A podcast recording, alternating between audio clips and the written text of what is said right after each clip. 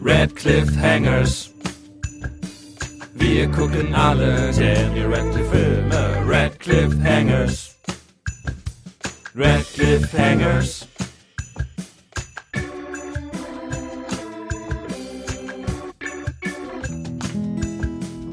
Mach die Gitarre aus. Ich habe kein, keinen Respekt für Gitarren. Aber hast du Respekt für Bass? Nein. Bass, Bassleute sind nur die Leute, die, die es nicht zum Gitarrenspieler gebracht haben. Entschuldigung, was? ähm,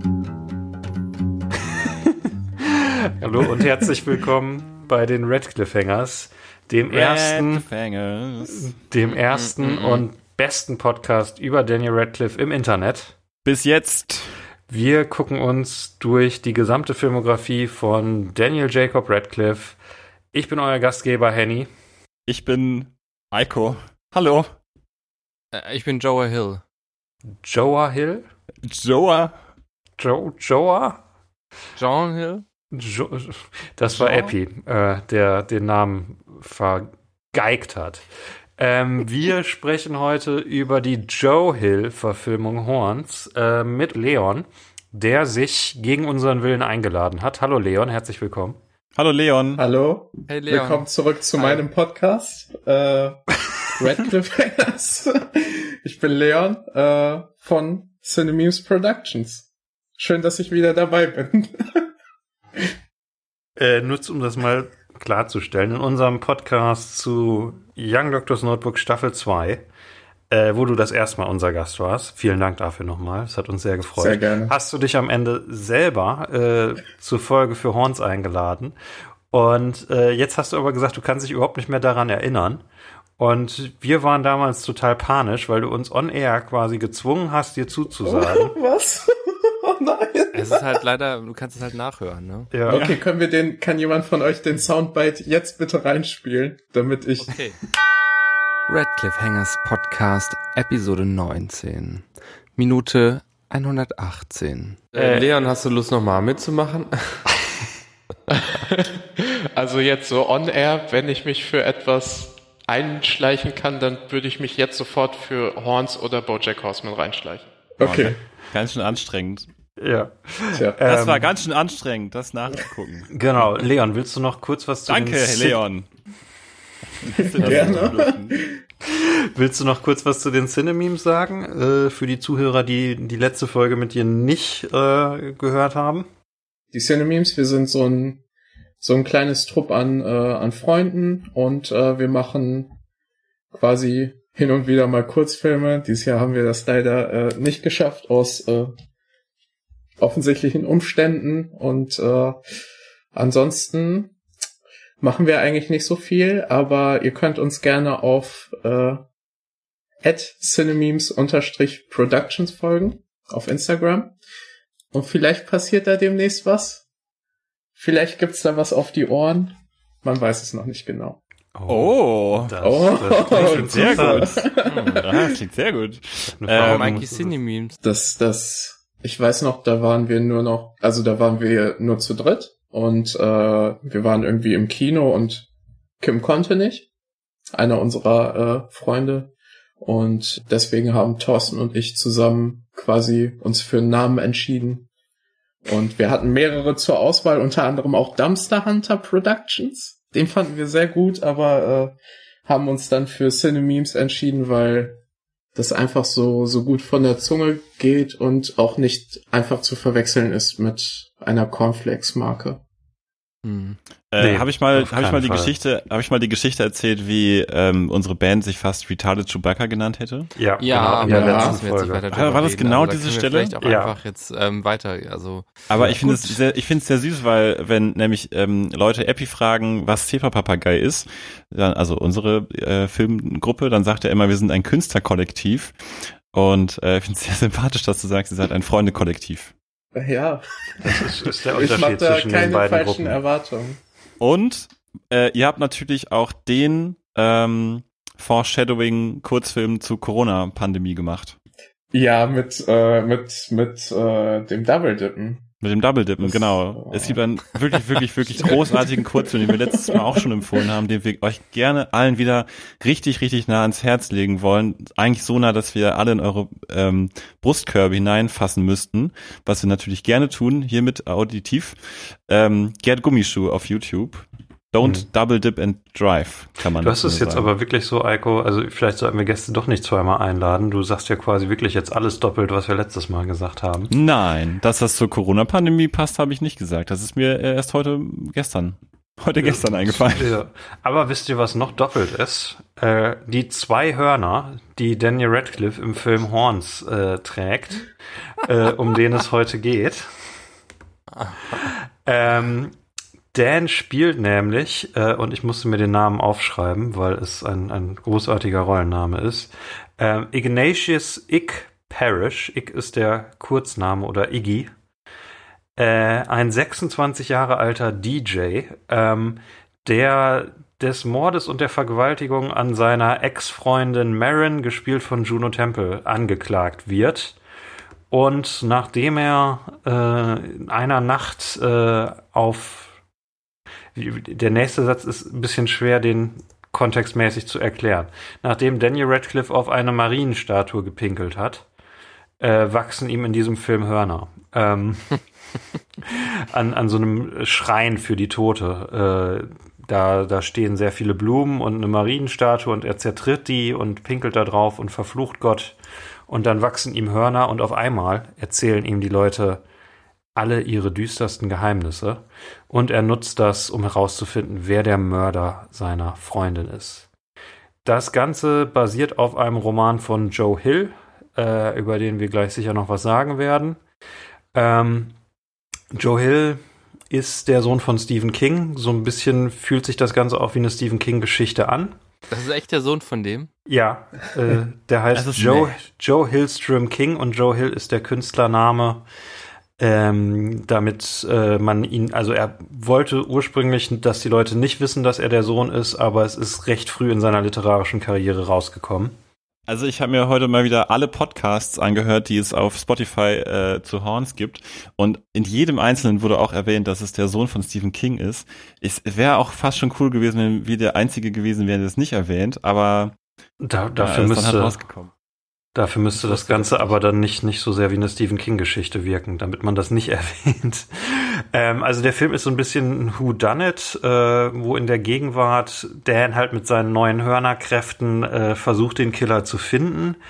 Ähm, und ja, es gibt quasi zwei Verdächtige äh, im ganzen Film. Es gibt nicht so viele, die es gewesen sein könnten. Äh, entweder sein Kindheitsfreund Lee, gespielt von Max Mangella, oder sein drogensüchtiger Musikerbruder Terry, gespielt von Joe Anderson.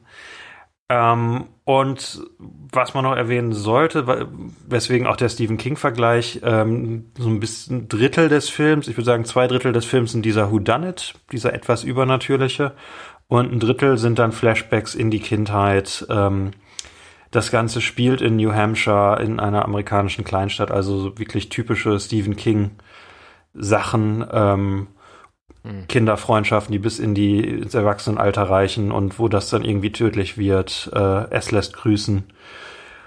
Und ja, ich kann vielleicht zu Beginn sagen, es ist ein Film, den ich mag, von dem ich mir wünschen würde, dass ich ihn mehr mögen würde. Stelle ich mal ganz provokant in den Raum. Ähm, Leon, du hast dir den Film ja ausgesucht, weil du letztes Mal gesagt hast, du magst ihn sehr gerne.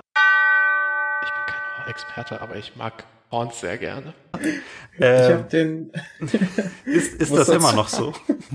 muss dazu auch sagen, ich habe den ähm, geguckt, als der rausgekommen ist. Wann war das? 2014. Und ähm, ich glaube, da war ich ein bisschen, habe ich vorhin schon gesagt, ich glaube, da war ich ein bisschen edgy. So, ich glaube, da, Warst du dann ein bisschen Also- auf Krawall gebürstet? ja, ich glaube, ich mochte einfach gerne so, so dieses, also ich bin jetzt sehr, sehr krass in meiner Wortwahl, so pseudo-intellektuelle, so dieses, wow, das ist so ein cooles Storytelling-Device, darum äh, ist das jetzt ein cooler Film. So. Also ich Ja. mag den Film tatsächlich noch, aber Ja, deswegen haben, mochten wir doch 500 Days of Summer. Ich glaube, wir waren Ich alle mag schon den mal immer da. noch. Ich habe noch ein Hü Hühnchen mit euch zu rupfen, weil 500 Days of Summer ist vielleicht overrated, aber der ist nicht so schlimm, wie es äh, aussehen lässt. Äh, Ich mag 500 Days of Summer tatsächlich ganz gerne. Ich würde es ich- tatsächlich auch in die, in die gleiche Kategorie wie diesen Film packen, aber da können wir später zu kommen. das ist in die gleiche. Kategorie. Geil, ich bin gespannt. Hey, du hast doch beim letzten Mal schon gesagt, dass ähm, die F-Word eigentlich ähm, genauso ist wie 500 Days of Summer. Du kannst Ja. nicht jetzt jeden Film mit dem vergleichen. Dieser Film ist genau wie 500 Days of Summer. Genau wie in dem Film geht es um dunkle menschliche Abgründe, äh, einen Mord, und einen Sommer. Es ist fast das Gleiche. Ähm, vielleicht ein bisschen zum Kontext. Das ist der zweite Daniel Radcliffe-Film, der 2014 in die Kinos kommt, genau wie The F-Word liefert 2013 schon auf einigen Festivals. Ähm, das hier ist aus vielen Gründen ein, ein wichtiger Film für Daniel Radcliffes Karriere.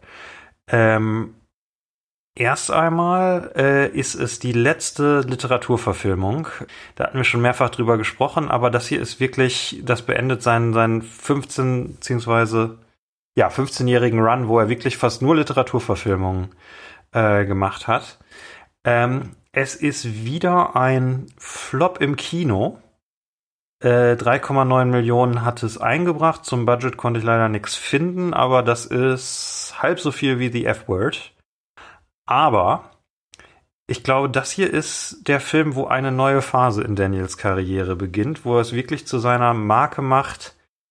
Ich mache jetzt seltsame Rollen. Ich mache jetzt besondere, außergewöhnliche, herausragende Rollen. Ich mache nicht nur Indie-Filme, ich spiele die Filme, in denen ich äh, Hörner trage oder eine furzende Leiche bin oder Pistolen an den Händen habe. Ähm, und das ist ja quasi die Richtung, die Dans Karriere, wo, wo nachher, nach, also am bekanntesten ist er für Harry Potter, aber am zweitbekanntesten ist er mittlerweile dafür, dass er solche Rollen annimmt, dass das seine Brand ist, äh, seine, seine Marke. Und der Film ist aber, glaube ich, auch einer, äh, den tatsächlich mal wieder Leute gesehen haben, auch wenn er im Kino gefloppt ist, weil ich habe äh, heute mal bei unseren Zuhörern rumgefragt ähm, und ein wie wir bei unseren, also ich habe das sporadisch mal bei den Filmen, die wir besprochen haben, immer gemacht. Die meisten hatte wirklich immer nur ein kleiner Teil unserer unserer Follower bei Instagram ge, gesehen. Äh, diesen Film hatten fast alle gesehen. Und deswegen habe ich nochmal nachgefragt. Sie haben ihn aber nicht im Kino gesehen, sondern auf Streaming-Plattformen, auf DVD, auf Blu-ray oder sonst irgendwie zu Hause. Und ich glaube, dieser Film, ähm, ich kann es nicht belegen, weil es ja für Streaming keine wirklich verlässlichen Zahlen gibt. Ähm, ist so ein kleiner Streaming, Streaming-Kultfilm. Also das ist so mit einer der Daniel Radcliffe-Filme, den die Leute gesehen haben. Das habe ich auch immer so das Gefühl, wenn ich mit Leuten über Daniel Radcliffe spreche, mit denen ich nicht einen Podcast aufnehme. Die Filme, die sie gesehen haben, sind entweder Horns oder Swiss Army Man. Hm. Ich weiß nicht, ob ihr das bestätigen könnt. Das war, glaube ich, ähm, tatsächlich mein erst, nee, mein zweiter Film nach Kill Your Darlings.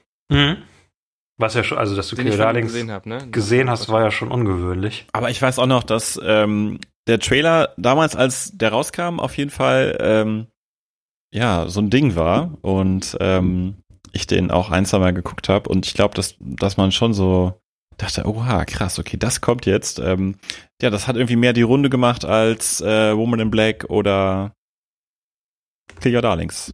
Ja. Für, in meiner Wahrnehmung auf jeden Fall. Ja.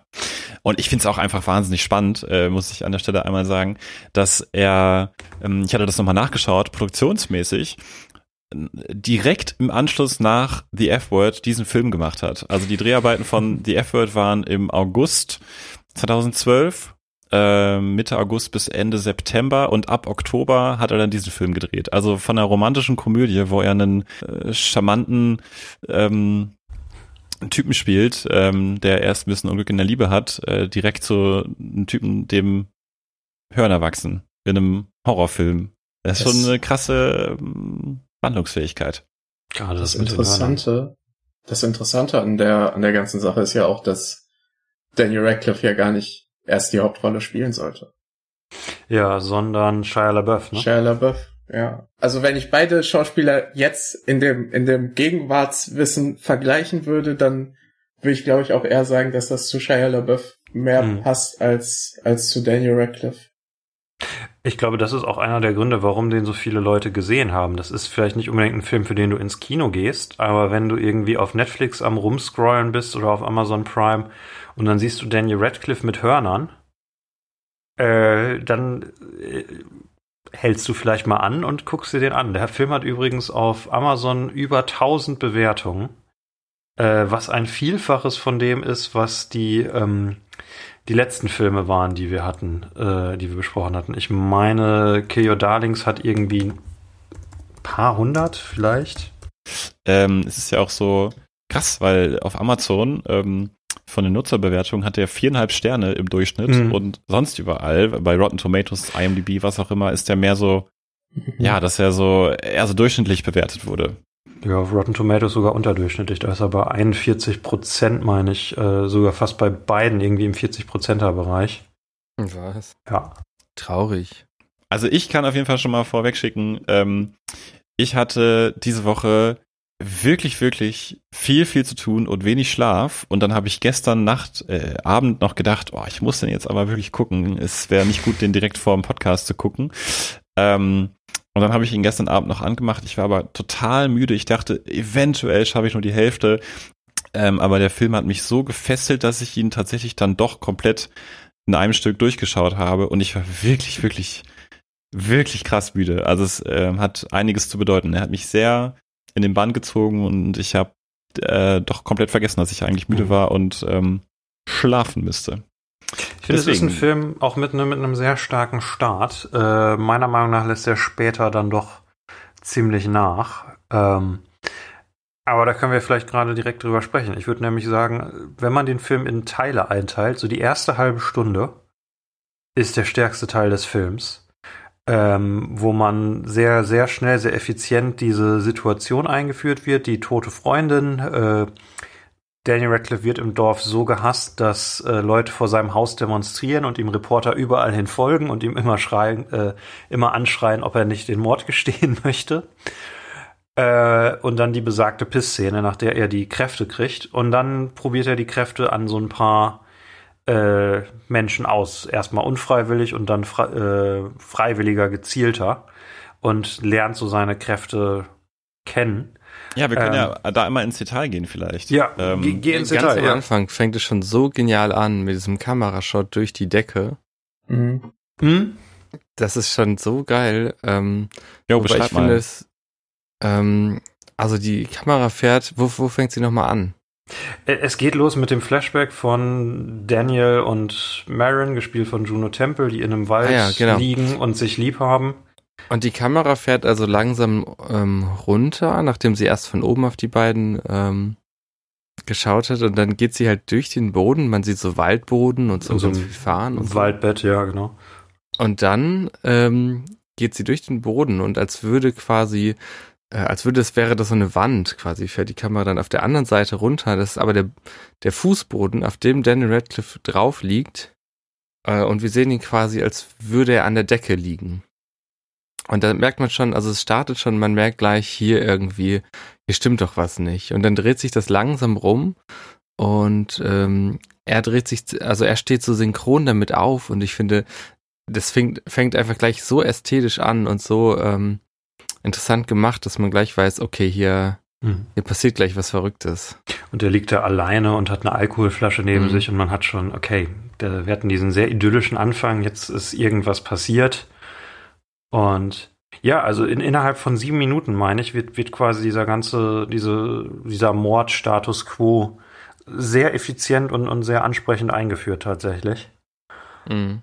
Ähm, Genau, er geht dann ja, in eine Bar und Da Glenna ist auch so, noch dieser, ach, Entschuldigung, aber dieser geile Shot, wo er den Zigarettenanzünder anmacht. Und das ist dann der Title Screen. Das ist Ja, sehr, sehr so cool. Geil. ja. Aber das lässt nach, finde ich, oder? Das ist am Anfang und dann hört es auf. Ich finde, das kommt immer mal wieder, aber ist schon stärker am Anfang auf jeden Fall.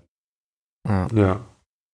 Du wolltest was zu Glenna sagen. Glenna ist Richtig, auch ein ja, weil ich wollte Charakter, sagen den ich noch nicht erwähnt hatte. Genau, ich wollte was sagen zu der Szene, in der dann seine Fähigkeiten eigentlich erst ähm, zutage treten, denn er ist, warum ist er nochmal in der Bar? Das ist wieder so eine Folge, warum ist er nochmal in der Bar? Er möchte sich betrinken. Ja, aber Was die Leute das? wollen ihn nicht. Ähm, außer Glenner. Glenner arbeitet in der Bar und äh, die beiden sind Freunde von früher.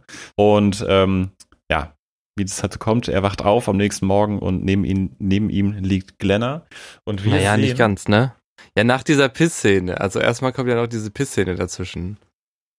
Sie rettet Stimmt. ihn ja quasi, Ja, holt ja. ihn da aus dem Wald raus. Ähm, Ja. und äh, er ist allein in einem Baumhaus und guckt halt von oben zu. Und wie auch der Vater von äh, Marin noch spricht. Und wenn die dann alle weggehen, geht er runter, ist total betrunken und äh, pisst dann irgendwie da drauf, irgendwie so aus Frust so ein bisschen. Mhm. Ähm, und Glenna kommt dann her und, und, und, und nimmt ihn quasi mit zu sich nach Hause. Zu der Stelle, für mich als Zuschauer, er wird des Mordes verdächtigt, auf einmal pisst er da auf das Grab. Denke ich, als Unschuldiger ist das was, was man vielleicht vermeiden sollte, wenn das jemand sehen könnte, könnte Ah, der schlechte Ich, Gedanken kriegen. ich, glaube, ich glaube, in der Szene ging es darum, dass, ähm, dass da alle so auf den Glauben beharrt haben. genau. Und Ja. dass er dann extra noch gesagt hat, ja, äh, sie war immer so christlich, sie hat sogar ein Kreuz getragen die ganze Zeit. Genau, und, und das sagt er direkt danach und dann macht es Sinn. Und in Mhm, der Szene, okay. finde ich, funktioniert das. Aber später im Film ist es so, dass er Leute anfährt, äh, quasi, die ihm dann aber erst nachdem er sie angegriffen hat, äh, die, die, die Information geben, die seinen Angriff rechtfertigen würden. äh, ich fand, das zog sich so ein bisschen durch den Film. Aber in der Szene ist das Hm. überhaupt kein Problem. Da deutet sich das, wie gesagt, nur, nur an. Okay, also Glenna nimmt ihn mit zu sich nach Hause. Er ist total besoffen ähm, und dann wacht er morgens auf. Genau, und wir sehen sofort im ersten Shot äh, auf seinen Kopf, hm, irgendwas ist komisch an seiner Stirn. Mhm. Und äh, ja, er steht auf, geht zum Spiegel und da passiert es. Es stößt was durch seine Kopfhaut. Und da fangen tatsächlich an, diese Hörner zu wachsen. Er kann es natürlich nicht fassen. Er geht sofort zu Glenna, die auch gerade aufgewacht ist. Und ähm, ja, dann kommt diese Donut-Szene. Be beschreibt die Donut-Szene. Ja, ich wollte gerade äh, schwungvoll zu euch überleiten, dass einer übernimmt. Hörnerwachszene fand ich schon wieder so gut. Mhm. Die, ich fand die ganze Szene so geil. Also dieses, er wacht auf und ihm wachsen Hörner halt. Und ich finde, er bringt diese Skurrilität einfach so gut rüber. Gut, gerade in, der Szene, die jetzt kommt, weil dann geht's halt los. Er merkt halt erst nicht, dass Glenna ihm geheime, äh, also ihre, ihre tiefen Wünsche sagt irgendwie. Mhm. Er fragt, was, was willst du machen? Und sie sagt, oder nee, Quatsch, sie fragt ihn, darf ich diesen Donut essen? Ich möchte alle Donuts essen, um fett zu werden. Und der ist erstmal einfach völlig verwirrt von der Situation und merkt halt erst zwei, drei Personen später, äh, warum die Leute so auf ihn reagieren und das, warum die so, die Leute sind auch alle sehr, sehr ruhig, wenn sie die Hörner sehen, was ihn auch Mhm. erst völlig verwirrt. Und äh, ja, sie, sie sagt ihm dann halt, sie sieht sich als Trash, weil die Leute halt immer mit ihr schlafen, aber äh, sie quasi nur so als, ah, ja, wie soll man das nett formulieren? Ähm, als White Trash, mit dem man schlafen kann, wenn man mal gerade down ist, sehen inklusive Daniels Charakter. Ähm, und dann äh, fragt sie ihn, ob sie alle Donuts essen kann und er sagt ja, er sagt pick out und dann frisst sie die Donuts wie so ein Schwein und mampft dann in so einer großen Donutpackung rum. ja. Ja. Äh, kriegt ihr gerade auch dieses Videosignal von Leon? Ein was? Die, dieses Video, Leon, tut das nicht, merkst du das an deiner Stirn? Tut das nicht weh? Die, die Hörner, die dir gerade wachsen? Leon, macht man das dein Video Bit? aus. Leon. Was ist? Was, was, was ist, Ich Leon, dachte, wo, wo, hast du, ein Bit, aber wo hast du diese Hörner her? Ähm, ich ich habe gerade irgendwie so den Drang, dir meine tiefsten Ich Geheimnisse auch mein zu Video erzählen. Anmachen. ich Ähm, bin gerade nackt. Herr Leon, ich bin bei der, als wir, als wir in Cliffhangers Podcast die vierte Harry Potter Folge aufgenommen haben, die die dreieinhalb Stunden ging, bin ich eingeschlafen währenddessen. ich, ich bin noch wach. ich wollte nämlich gerade, ich will euch nicht unterbrechen, weil ich das Gefühl letztes Mal so oft gemacht habe. Ich habe meine Hose ausgezogen, Leon. Okay, sehr gut. Dann ähm, Leon, zieh man, auch dein manchmal, bitte aus. ich, es, es ist ein bisschen peinlich, mir das zuzugeben. Manchmal mag ich Eikos Wortspiele. Ähm, dann solltest du immer sehr laut darüber lachen. Äh, was, was, was ich, nein, ich wollte doch was sagen gerade. Ich wollte, ich wollte äh, erwähnen, dass ich es sehr witzig fand, dass, äh, dass soll ich das nochmal clean sagen, damit wir den ganzen Müll rausschneiden können? Ich weiß nicht, was, was du mit Müll meinst, Leon. Du, du kannst nie Müll sagen. Ich hoffe, du gehst mit dieser Verantwortung, dass wir dir nur noch die Wahrheit sagen können, sehr verantwortlich um. Natürlich. Ähm, was ich noch erwähnen wollte für die Szene ist, dass ich es äh, sehr witzig finde, dass äh, Glenna Tom and Jerry guckt. Und zwar eine Szene, wo, wie heißt nochmal der Hund? Bei Tom and Jerry? Der, der Pitbull ist das, glaube Tom? ich. Jerry? Wenn du da der Hund bei auf jeden Fall äh, ist Tom in der Hölle und wird halt von diesem Hund im Teufelskostüm äh, mit einer mit einem Dreizack gepiekst, was äh, was sehr deep ist und äh, sehr sch schlau, weil äh, Daniel Radcliffe verwandelt sich langsam in den Teufel. Ich Hm. weiß, das ist euch wahrscheinlich nicht aufgefallen, weil es sehr subtil war. Nee, es, es ist mir vor allem nicht aufgefallen, weil ich die ganze Zeit auf deine Hörner starren muss. Das. Ich find's gut, wie du da einfach drüber hinweggehen kannst. Ich weiß nicht, wie ich auf das, das ist so ein merkwürdiger Bit. Das ist, ich komme nicht drauf klar, sorry. ähm, Ja. Gut. Äh, Leon, ich muss noch was gestehen, das war meine Idee. Ähm, habt ihr das vorher abgesprochen? Ist das Rache? ich weiß nicht, was du mit abgesprochen meinst. Ähm, aber wenn, wenn, dann müsstest du jetzt sagen, dass wir zum Film äh, wieder übergehen müssen, Leon, weil wir ja äh, quasi in deinem Bann gerade stehen und Ja, lass doch bitte weiter über, äh, Lass uns doch einmal die Hörner Film absägen reden. vielleicht von Leon. okay, über den Film. Das ist Setz ja dann das, wieder die Kapuze auf, Leon. Was Oder auch- mach das Video aus. genau. ich, eine Sache möchte ich noch sehr gerne sagen, dass ich Ja. Daniel, Daniels Outfit sehr, sehr gut finde. Das Outfit Ja, ist, das ist- ist, so gut. Äh, Das ist super iconic irgendwie. Diese Lederjacke und der gelbe Hoodie und ähm, der Drei-Tage-Bart. und, Weiße äh, Schuhe hat er auch an, die eventuell für seine grundsätzliche Unschuld sprechen. oh. Man muss auch sagen, Daniel Radcliffe ist ein sehr attraktiver Mann. Ist ja wirklich genau wie du, Ich weiß Leon. nicht warum, aber ey, die Hörner machen das nicht schlimmer. Die machen das meiner Meinung nach sogar ein bisschen besser. Ich weiß nicht warum. Sie haben auch irgendwas mit, mit seinen Augen in diesem Film gemacht. Ich habe mich teilweise gefragt, ob er Kontaktlinsen trägt oder weil die so noch, noch viel mehr scheinen als, als sonst. Äh, aber die Kamera ist übrigens wunderschön anamorphisch. Was ich immer sehr. Das musst du bitte Hm. einmal erklären, weil das verstehe nicht mal ich. Also, äh, wer schon mal einen Wes Anderson-Film geguckt hat, der weiß eigentlich sofort, was Anamorph bedeutet. Und zwar, das ist, wenn zum Beispiel ein Bus von der Seite gefilmt wird ähm, und der ist an den Ecken des Bildes ein bisschen gekrümmt. Das Bild Wie bei anamorphen, Fischei? ja, so ein bisschen. Oder- Das Bild bei einer, einer bei einer äh, Kamera, die anamorph filmt, ist ganz, ganz breit gezogen und das kann gerade Linien nicht komplett gerade wiedergeben, weil ähm, das so einen Squeeze-Effekt vor der Linse hat. Da gibt es so Mhm. Adapter für und die machen zum Beispiel dann auch ja, staubt mich, wenn es jetzt zu kameranördig wird, aber die machen dann zum Beispiel auch, äh, sorgen dafür, dass das Bokeh, also die unscharfen Lichtpunkte in einem Bild nicht äh, perfekt rund sind, wie man es von digitaler Fotografie und Videografie gewohnt ist, sondern so oval.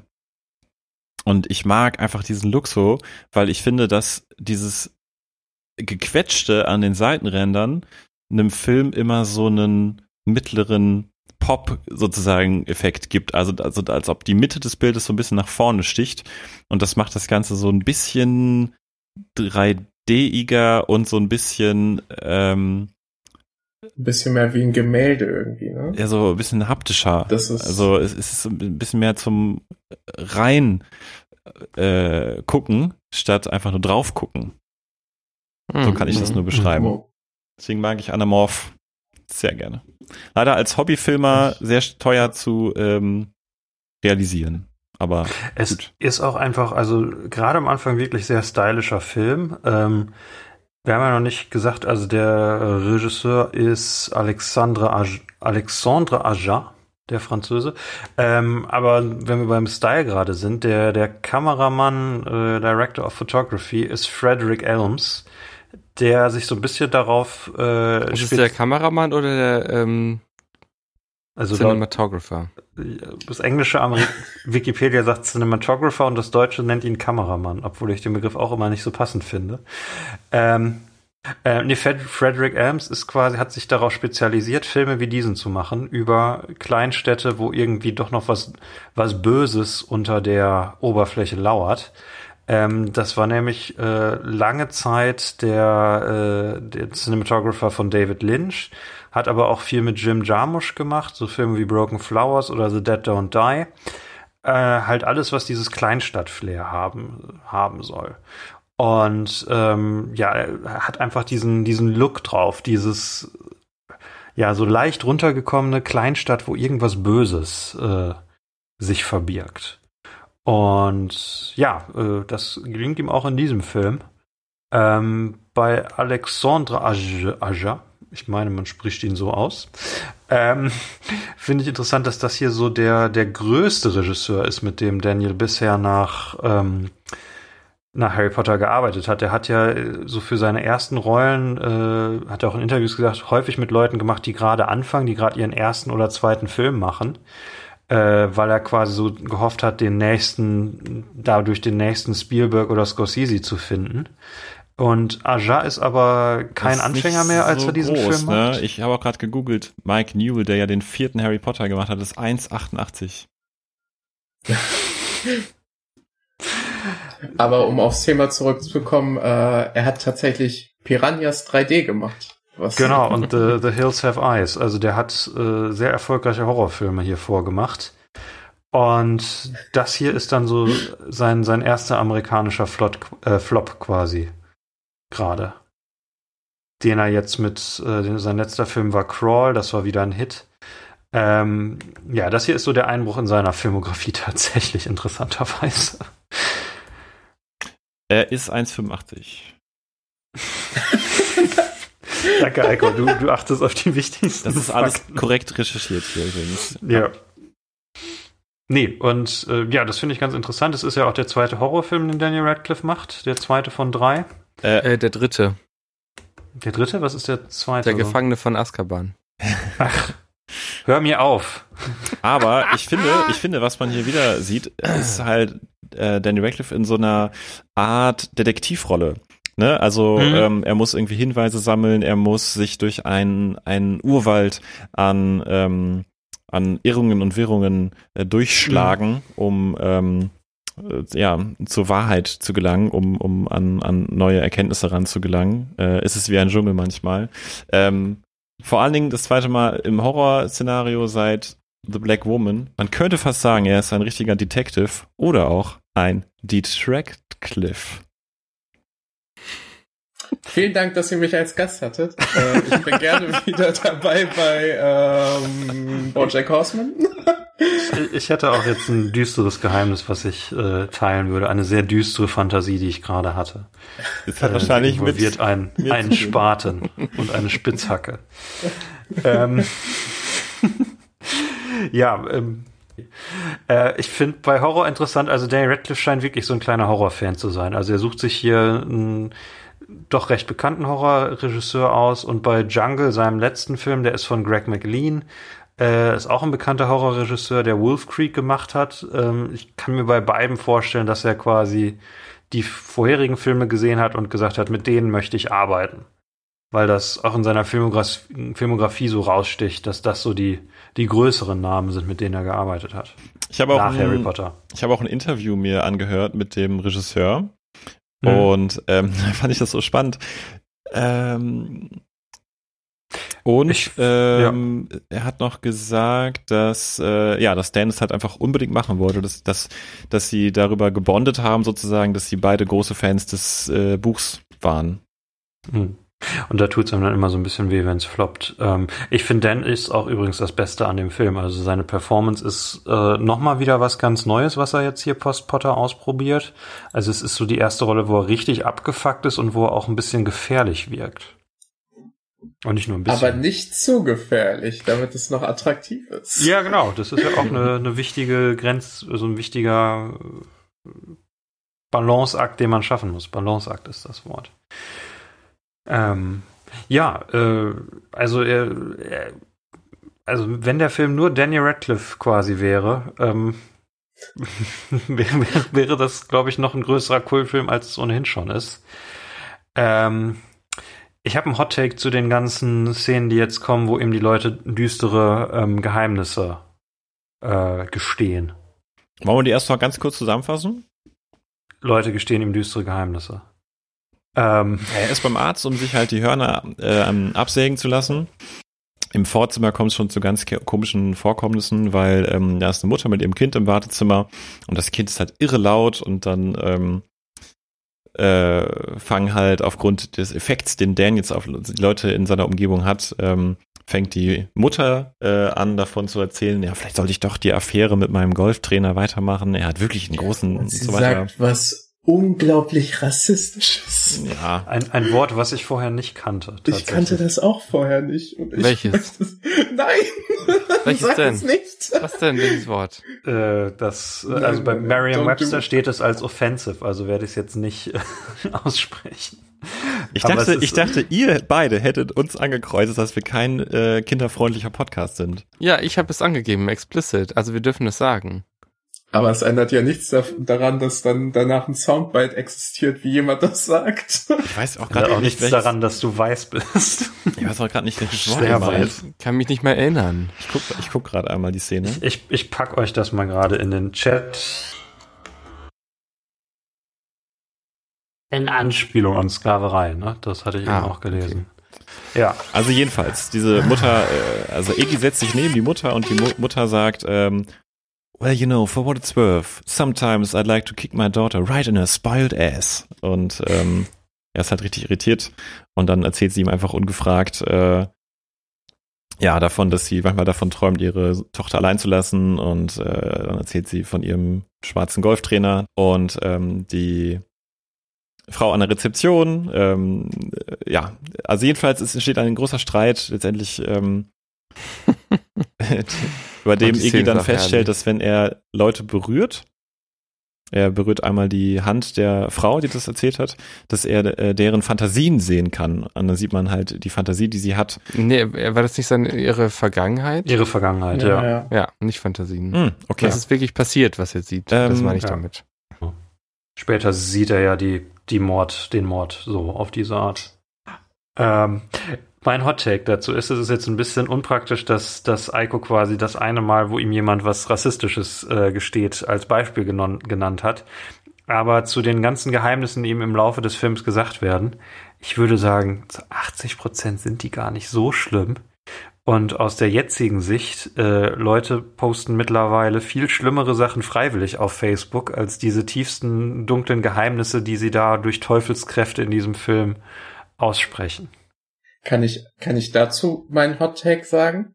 Wenn du einen Hot Take zu meinem Hot Take hast. Ich habe einen Hot Take zu deinen Hot Takes. Ich finde, deine Hot Takes sind immer eher so lukewarm Takes.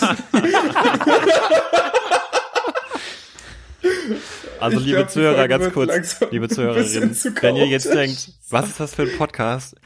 Fassen die jetzt den Film zusammen, sagen die ihre Meinung, ich weiß es nicht so genau. äh, also immerhin haben wir gerade Spaß, wir hoffen ihr auch. Und damit gebe ich weiter an Leon. Das ist unser Motto. ähm, möchtest du das im Detail äh, äh, erzählen, Leon? du, sagst, du sagst öfter äh, so, ja, ich habe einen Hot Take, ich habe so einen richtigen Hot Take. Ich habe Leon, fang nicht damit so, an. Ey, damals hat Henny gesagt, dass er findet, dass Christopher Columbus kein guter Regisseur ist. Wir haben uns die ganze Folge gestritten. Oh, das war schlimm. Das war, ja, das war tatsächlich aber auch wirklich das harmloseste meiner Hot Takes. Das ich würde ich sogar sind, sagen, ist ein Cold Take. Das sind immer solche Sachen, die sind so, die sind so, gerade so nicht das, was man, was man, was die meisten Leute denken. Sorry, ich mein's nicht böse. Ich hab's nicht ganz mitbekommen, Leon. Ich auch. Er sagt, er meint es böse. Mit den Hörnern. Ja. Ich, äh, was ich gesagt habe, war, ich habe das Gefühl, das sind immer solche Takes, die sind so, ja, das denken jetzt nicht alle, aber da könnte man ziemlich schnell drauf kommen. Ja. Boah, das ist aber ganz schön krass, Leon. Heiko und ich schon sind halt ein einfach so positive was. Menschen ähm, und so unkritisch, dass wenn Henny sagt, es ist ein Hottake und es ist dann vielleicht lauwarm, für uns beide ist das zu heiß zum Trinken. Das ist Ich so, wollte nämlich ja, gerade ja, sagen, ich, genau. ich, ich passe die Temperatur an meine Co-Hosts an. Ähm, Also da- das schon, schon Überlegung. schon ein bisschen hochdrehen, wenn ich dabei bin. äh, okay, nee, also, also findest du es jetzt auch ein lukewarm Take mit den Geheimnissen, oder? Ich, äh, ich habe sehr das Gefühl, dass die, dass die ganzen Takes immer so, ich habe ich hatte das Gefühl, da saßen Leute in einem Write, äh, Writers Room und haben gesagt, komm, was wäre jetzt richtig edgy? Was wäre, was wäre anstößig, wenn das jemand sagen würde? Ja. Nee, was Und ich so ein bisschen meine, dass, dass keiner von den Leuten äh, irgendwie eine, eine konföderierten Flagge im Keller hat und äh, Sieg heil macht, was man jetzt bei einer amerikanischen Kleinstadt mittlerweile eher vermuten würde, als äh, was weiß ich, der eine will Leuten seinen Penis zeigen. Meine Güte, soll er sich einen Therapeuten holen, dann ist, ist das im Griff. Ähm, aus, aus 2020er Sicht äh, ist das doch eine vergleichsweise harmlose amerikanische Kleinstadt, wenn man von diesen ganzen schlimmen Sachen da ausgeht, die ja versuchten ziemlich edgy zu sein. Meine Güte, eine Mutter, die von ihrem Kind mal genervt ist. Oh Gott, das ist noch nie vorgekommen. Kinder sind nervig. Naja, aber ihr, ihr, ihre Tochter zum Beispiel sagt ja, sie träumt davon, ihre Mutter anzuzünden. Ja, natürlich, weil die noch Ja, kein, halt ein kein Kind. Verständnis von Gut und Böse hat. Oh, eine Sache, die ich da wirklich sehr, sehr gerne erwähnen möchte, ist, ähm, das Einzige, was mich da wirklich schockiert hat, war, als, äh, als Dan, das kommt später noch, mit seinem Vater geredet hat und, ähm, und er ihn dazu gezwungen hat, zu sagen, was er wirklich denkt. Und es ist erst, es ist erst relativ normal. So, er ist enttäuscht, er mochte seine Freundin so gerne und er glaubt, dass er sie umgebracht hat. Und dann sagt er danach, she was my favorite thing about you. Und das hat, ich fand, das hat irgendwie wehgetan. Das hat gesessen, ey, ja. Fand ich auch, ja. Also die beiden Szenen mit den Eltern finde ich auch richtig gut, wo sie ihm quasi sagen, äh, was sie ihm vorher nie gesagt haben, dass sie denken, dass er sie umgebracht hat und äh, ja, seine Mutter mag, mag ihn tatsächlich auch nicht und wünscht Und- sich, dass er wegzieht. Das ja, ist ich hart. finde ja. eben, also ich finde nämlich das von seiner Mutter auch sehr gut. Also man könnte jetzt sagen, ja, ne, wie du, wie Leon schon sagte, die sitzen da im Writers Room und denken sich, jetzt sagt die Mutter irgendwie sowas richtig Krankes oder sowas. Aber ich finde, das ist so, so nahbar, dass sie sagt, er soll einfach weggehen, er soll einfach nicht da sein. So, sie ist nicht grausam, sie wünscht sich nicht irgendwie einen krassen Tod für ihn, sondern er soll einfach weg sein. Das Problem soll sich in Luft auflösen, ohne dass Hm. sie da groß was dran machen muss. ja. Das fand ich gut. Und Was ich- total schlimm halt, ne? Aber ich finde in der Situation nachvollziehbar. Also für, für Ja. die Eltern, auch aus deren Perspektive, ja. Nee, das waren auch sehr stark gespielte Szenen mit den beiden Eltern tatsächlich. Jetzt bin ich raus. Äh, die Eltern. er geht zum Arzt. Ja, Ach so. genau. Er, er geht zum Arzt. Der Arzt, äh, ja, ne, edgy Geheimnisse, die gesagt werden. Der Arzt steht auf die Freundin seiner Tochter.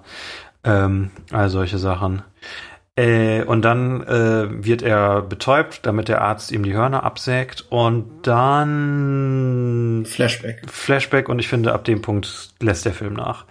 Äh, ich finde, das ist für mich genau der Moment im Film, wo, okay, bis jetzt war es richtig, richtig gut. Äh, diese ersten 30 Minuten sind, sind richtig gut gemacht, richtig spannend. Das, diese Prämisse ist richtig geil. Daniel Radcliffe hat ein Hammer-Outfit, spielt hammergut. Und dann wird es komisch, weil das Ganze ist ja ein Whodunit, also man fragt sich, wer der Mörder ist. Und der erste Flashback beantwortet diese Frage quasi direkt, äh, aber tut aber so, als wäre es weiterhin ein Geheimnis. Weil das stimmt ja nicht, dass, das, dass man das weiß. Es gibt nur einen Hinweis. Ein Hinweis mit einem riesen Schild, was dir ins Gesicht gehalten wird. Ähm, es sind im ersten Flashback, es ist auch ein sehr langer Flashback, es sind vier verschiedene Szenen, wenn ich mich nicht irre, Ja, oder das vielleicht ist sogar krass fünf. lang. Du denkst, das ist wie ein Kurzfilm. Du denkst kurz, ah, okay, jetzt gucken wir was anderes. Das fand ich Ja. aber total gut, weil er ist ja beim Arzt, haben wir das eigentlich erklärt, er ist beim Arzt, ihm sollen die Ja. Hörner abgesägt werden und er wird betäubt. Er ist auch sehr, oh, oh, ja, in Panik, kurz bevor er wegtritt, weil er halt äh, sehr in Frage stellt, ob der Arzt überhaupt weiß, was er tut. Und dann tritt er halt weg ähm, und wir sehen dieses Flashback. Und ähm, ja, ich fand das sehr, sehr gut, dass dieses Flashback so lange ging, weil man ja einfach in den Zustand von Dan versetzt wird in der Situation. Man vergisst selber so ein bisschen, was Mhm. eigentlich gerade war, bis zu dem Moment, wo er halt wieder aufwacht. Man schläft selber so ein bisschen ein. Ja, gut, das ist jetzt natürlich sehr kritisch. Also mein, mein Problem, ähm, also ich finde die Szenen an sich auch nicht schlecht, tatsächlich. Äh, mein Problem damit ist, wie lange das dauert, wie viel das vorhersagt und in welchem Kontext das kommt. Also was passiert ist, es sind vier Szenen. Also die erste Szene ist, er trifft Marin als Zwölfjähriger oder so in der Kirche, sieht er sie zum ersten Mal. Dann ist Wusstet er ihr, dass die, äh, die Szenen mit den Kindern ähm, zehn Jahre vor Drehbeginn von diesem Film gedreht haben? ähm, nein. Hornhood heißt, sollte der Film eigentlich erst heißen, glaube ich. Wie? Hornhood. oh, nee, Das also ich muss schlimm. sagen, ich würde jetzt mal sagen, das sind die besten, die besten Kinder-Flashbacks ever. Die Kinderschauspieler sehen einfach so genau aus wie die äh, alten Schauspieler. Okay. Das, das Da- ist dann anscheinend auch das Einzige, worauf die beim Casting geachtet haben, weil ich fand die so furchtbar. Ich will gerade sagen, das war gerade auch ein Hot Take mit Ever. Also nur um das mal zu sagen. ähm, ich ich finde die so ein bisschen gemischt. Also ich finde den Jungen, der, der Daniel spielt, sieht richtig wie Daniel aus. Den finde ich auch gut. Äh, ich hatte ein bisschen Probleme mit dem Mädchen, was Glenna spielt, weil sie eine völlig andere Haarfarbe hat. Ich habe erst nicht erkannt, dass das der gleiche Charakter ist. Ja, ich glaube, sie hat nachher Ähm. blond gefärbte Haare, aber ja, ich weiß, was du meinst, auf jeden Fall. Im Flashback hat sie dunkle Haare und es ist ja eigentlich immer recht, recht nett, wenn man sich da visuell orientieren kann, dass das die gleichen sind. Vor allem, wenn man die so kurz sieht. Ähm, ich fand es tatsächlich irgendwie, ich meine, sie mussten es ja tun, ähm, aber ich fand es ganz komisch, einen jungen Daniel Radcliffe zu sehen, der ne, nicht wie Daniel Radcliffe aussieht, so, weil wir wissen ja, wie er aussieht als Kind. Wir haben ihn ja alle gesehen. Ich- Ja, das Ja. habe ich auch gedacht, aber ich fand, es hat funktioniert, weil, weil er doch recht ähnlich an einem jungen Daniel Radcliffe aussieht. Ähm, aber ja, man, man, es ist ein Schauspieler, den man als Kind kennt, da reißt einen sowas natürlich eher raus, ne, wenn, wenn der natürlich nicht hundertprozentig so aussieht wie in Harry Potter 1. ja, genau. Und ich fand beim, beim Dicken habe ich lange nicht verstanden, welcher von den erwachsenen Charakteren das ist. Das ist Weil die- der noch nicht vorgekommen ist, oder? Doch, Was? Der, der dicke ja, Junge, doch. mit dem sie rumhängen, ist später der Sheriff, der auch am Ende stirbt. Der ja, aber der kommt ja da noch nicht vor. Doch in der zweiten Szene, wo die, die zweite Szene, die mit äh, Where is My Mind von den Pixies äh, eingeleitet wird, wo wir sicher auch Hot Takes zu haben. Ähm, Da kommen fünf Kinder vor, die dann, ja, so Stephen King Nein, ich meine die Erwachsenen-Version. Doch, er ist der dicke Polizist. ja, Läuft zehn der Jahre älter aussieht als alle ja, anderen. aber der kommt ja danach erst vor. Im Film? Den Nee, hat der- man ja vor dem Flashback noch gar nicht gesehen. doch ganz am Anfang, wo, Ja. ähm, wo die Demonstranten vor dem Haus sind, da stehen auch die beiden Sheriffs. Stimmt, ja, ja, die Ich- ja. zu. Mir ist das wirklich nicht aufgefallen. Aber es ist mir auch nicht aufgefallen. Ich weiß noch, dass da Polizisten standen. Ja, aber ich fand, der erwachsene Schauspieler sah halt auch zehn Jahre älter aus als die anderen. Erwachsenen Schauspieler. Deswegen Der hat, Junge Fand ich das schwer, auch älter sein. Es könnte sein, Ja. dass er auch damals schon älter war. aber der sieht höchstens so drei, vier Jahre älter aus im Wenn dann. Ähm, und ja, deswegen fand ich schwer, das miteinander zu verbinden, dass, der, dass Daniel auch mit dem Sheriff ein Kindheitsfreund war.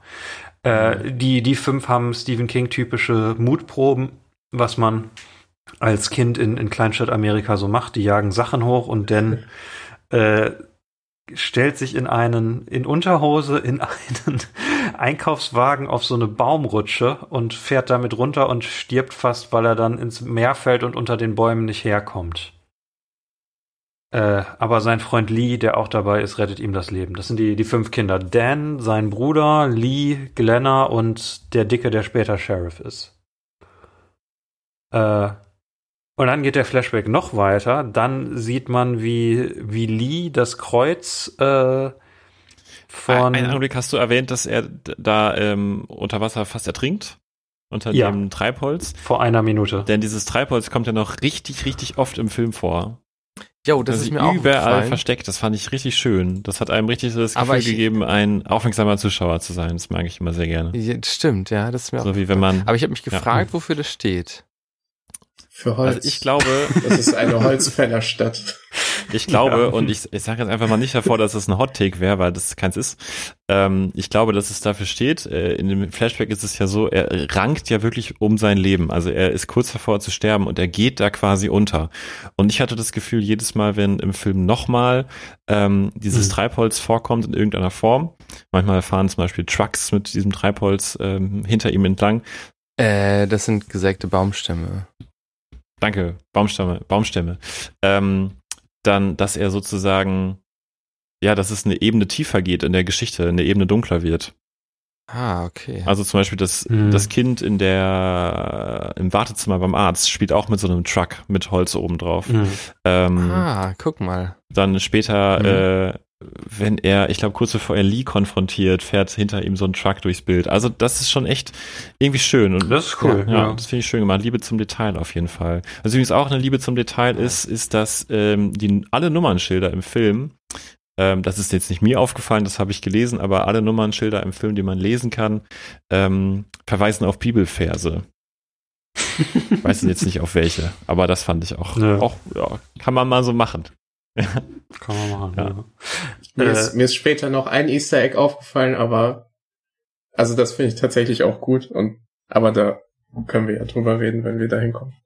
Ja. Äh, Was jetzt an Szenen noch kommt, ist, dass, ähm, dass Lee das Kreuz, äh, das, das Umhängekreuz von Marin repariert, äh, was kaputt gegangen ist, was Daniel gefunden hat, äh, was, was nicht ganz so klar ist, dass das kaputt ist, als er das findet. Äh, und dann äh, reden die darüber, ob sie, äh, wer von ihnen beiden das ihr schenken soll. Und dann sagt Lee, dass er das natürlich gerne würde, weil er Marin mag. Zwinker, Zwinker, Hinweis, Zwinker, Zwinker. Ähm, und dann kommt aber die Szene, ähm, wo, äh, wo Marin und äh, Ick, Iggy zusammenkommen, als er ihr das Kreuz schenkt. Und äh, was ich tatsächlich thematisch hier ganz interessant finde und, und auch gut gemacht finde, ist, dass, ähm, dass quasi er ihr gesteht, dass das von Lee ist und dann sagt sie ihm aber, ja, aber es funktioniert doch nicht so, nur weil du mir das Kreuz gibst, bin ich deine Freundin, ich bin deine Freundin, weil ich dich mag. Hast du wirklich gedacht, die Welt funktioniert so? Und da es ja später auch um sexuellen Missbrauch und solche Denkweisen geht, ist das hier schon ganz gut vorbereitet. Ähm, aber ansonsten finde ich es quasi ab diesem Flashback klar, dass Lee der Mörder ist. Weil es, es gibt auch quasi nur zwei Verdächtige. Entweder ist es Lee oder es ist der Bruder von, äh, von Daniel. Ähm, und dieser Flashback haut dir mit einem Zaunfall quasi rein, äh, dass es eigentlich nur Lee sein kann. Also das Setup soll ja irgendwie offensichtlich sein, dass und das wird ja später nochmal gezeigt, indem Dan keinen Einfluss auf Lee hat mit seinen Hörnern und dem ganzen macht das und das oder er erzählt ihm nichts. Das Setup soll ja quasi sein, dass Lee so ein guter Junge ist, dass er dass er nicht vom Teufel beeinflusst werden kann. Ne, Er Ja. macht das Kreuz fertig, er rettet der- äh, er rettet äh, er rettet Iggys Leben, er äh, Er ist der Einzige, ihn der ihm jetzt, der ihm jetzt noch hilft. So, Ja, Ja. er, er verpetzt ihm nicht, weil er, glaubt. weil Dan, ob, obwohl Dan ihm die Bombe gegeben hat, mit der er seine Hand hochjagt. So. Ja, ja, das ist stimmt. Das ist, kommt auch noch die Szene, wo, wo seine Hand explodiert. Dieser Flashback ist wirklich ewig. Äh, weil, weil, damit er ihm das Kreuz, äh, damit er das Kreuz an Marin geben kann, tauscht Ick äh, Lee quasi das Kreuz für eine, für eine Cherry Bomb. Und die explodiert dann und fetzt Lee zwei Finger weg. Das Flashback Das dauert kommt übrigens auch noch. zwölf Minuten, habe ich gerade nachgeschaut. Ja. Es kommt einem länger Ah, ich- vor, weil es ich- fünf Szenen sind. Ich find's gut, ich find's richtig gut. ähm, Mhm. Ja, ich, Ich fand es auch nicht so offensichtlich, wie Handy meinte. ich auch Ich nicht. glaube auch eher ähm, diese, was Leon schon meinte, ja, er ist einfach so ein richtig guter Typ. Ja, finde ich auch. Es mal. wird genug Arbeit dafür geleistet, dass man, dass man denkt, ja, nee, aber der ist ja ein äh, korrekter Typ. Fandet ihr es, wann, also fandet ihr es denn, dass es für euch ein Geheimnis war, wer der Mörder war? Ich glaube, für mich wurde das sehr klar, als in dem Flash, also vorher war ich so, ja, aber es wäre zu offensichtlich, wenn er das wäre, weil das wäre ja der Classic Twist. Und dann, als der Flashback vom Bruder war, da war ich mir ziemlich sicher, dass er das ist, weil Mhm. es sonst wirklich keine anderen Leute gibt, die dafür in Frage kommen würden. Und er ist auch der Einzige, des, der, bei dem diese Kraft, diese Gabe nicht funktioniert. Und äh, erst sagt er, es muss sein, weil du so ein guter Typ bist. Und dann Als stellt sich Kreuz er, er, er trägt das Kreuz. Da war es Ja. mir auch klar. Ja. Ähm, Da fährt auch ein, äh, wieder ein Laster mit Baumstämmen. Da ist, ich glaube, das war der einzige, den ich bemerkt habe, tatsächlich. Das kann sein. Also ich, äh, ich weiß nicht, ich bin nicht so der Typ, der bei so einem Film, ja, oder was heißt bei so einem Film? Ich bin nicht der Typ, der bei Filmen viel darüber nachdenkt, wie es weitergeht. Ich empfinde da irgendwie keine wirkliche Freude dran, mir ähm, mir früh auszumalen, was wohl das Ende sein will. Ich, ich, also wenn der Film gut ist, dann lasse ich mich einfach gern auf die Reise mitnehmen. Und deswegen habe ich das Mhm. hier auch ganz lange nicht gedacht. Also bei einem, einem, bei einem Whodunit, wo es zwei Verdächtige gibt und der eine lang und breit Flashbacks kriegt über die Beziehung, die er zu dem Opfer hat. Aber also Ähm, wirklich ich- geht's ich- nicht darum, dass es so ein richtiger Rätselfilm ist. Das ja, ist würde ich auch sagen. Geschichte. Ich würde sagen, es ist Nee, das ist ja auch eine, eine sehr seltsame Entscheidung des Films, dass er eins ist, weil wenn ich mal was zum Buch sagen dürfte. Moment einmal, Ja, aber der Film ist kein Whodunit. Würde ich auch sagen. Ich würde sagen, das ist so ein Genre-Morph-Ding. Das wechselt von einem Genre ins nächste. Es ist irgendwie am Anfang so ein, Mhm. So ein Drama, dann ist es irgendwie ähm, eine schwarze Komödie, dann ist es so kurz ein ist dann ist es ein. Horror. Also es, ich finde, es wechselt viel. Da- Das auf jeden Fall. Darf ich euch einen Fakt um die Ohren schlagen, der euch äh, umhauen wird? Die Hörner schlackern lässt. die Hörner schlackern lässt. ähm, Im Buch, das Ganze ist ja eine, eine Buchverfilmung, äh, ist es kein Geheimnis bis zum Ende, wer der Mörder ist. Im Buch erfährt man quasi zu diesem Zeitpunkt, dass Lee der Mörder, äh, der Mörder ist. Und dann kommt der Flashback, um diese Beziehung untereinander und zu dem Opfer zu erklären. Quasi die Abfolge ist im Buch, äh, laut Wikipedia, äh, sehr ähnlich. Äh, quasi erstes Viertel quasi fast, fast identisch. Und es endet aber damit, äh, dass Dan erfährt, dass Lee der Mörder ist. Und dann kommen diese Flashbacks, die im Buch äh, wohl scheinbar wirklich den Sinn haben, ja, genau diese Beziehung, also quasi zu erklären, diese, diese Offenbarung, die gerade kam.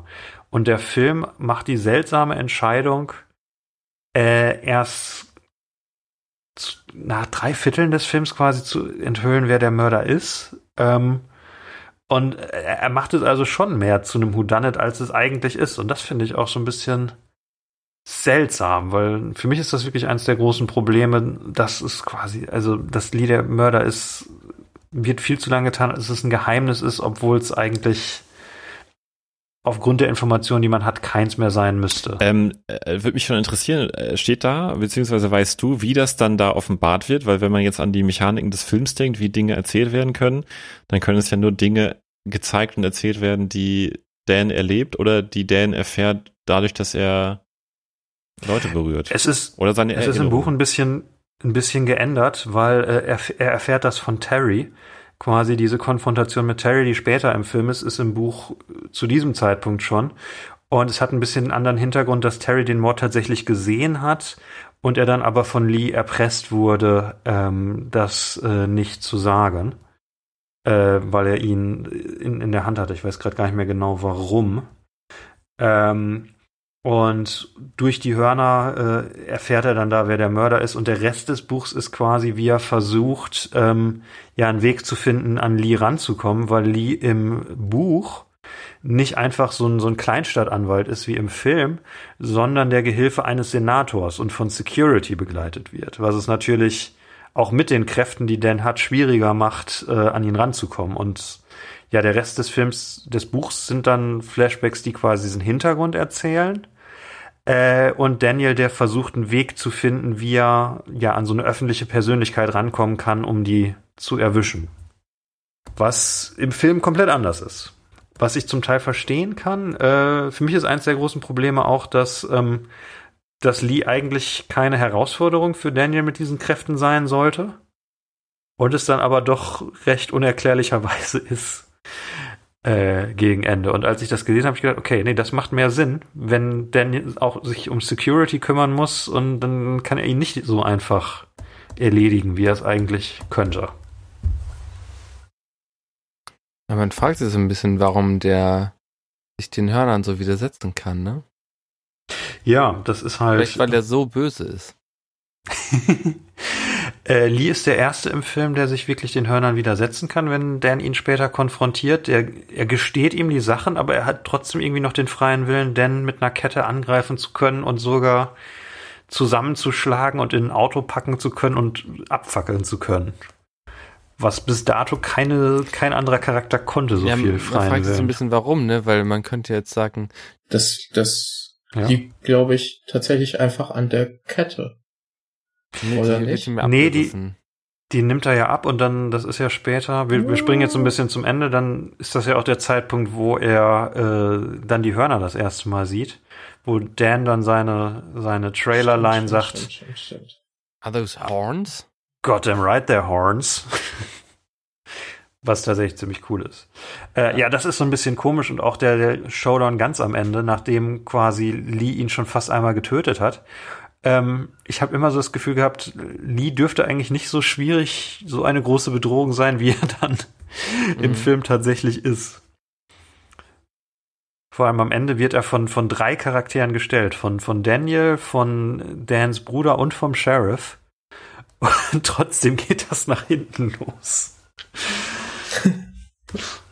ja.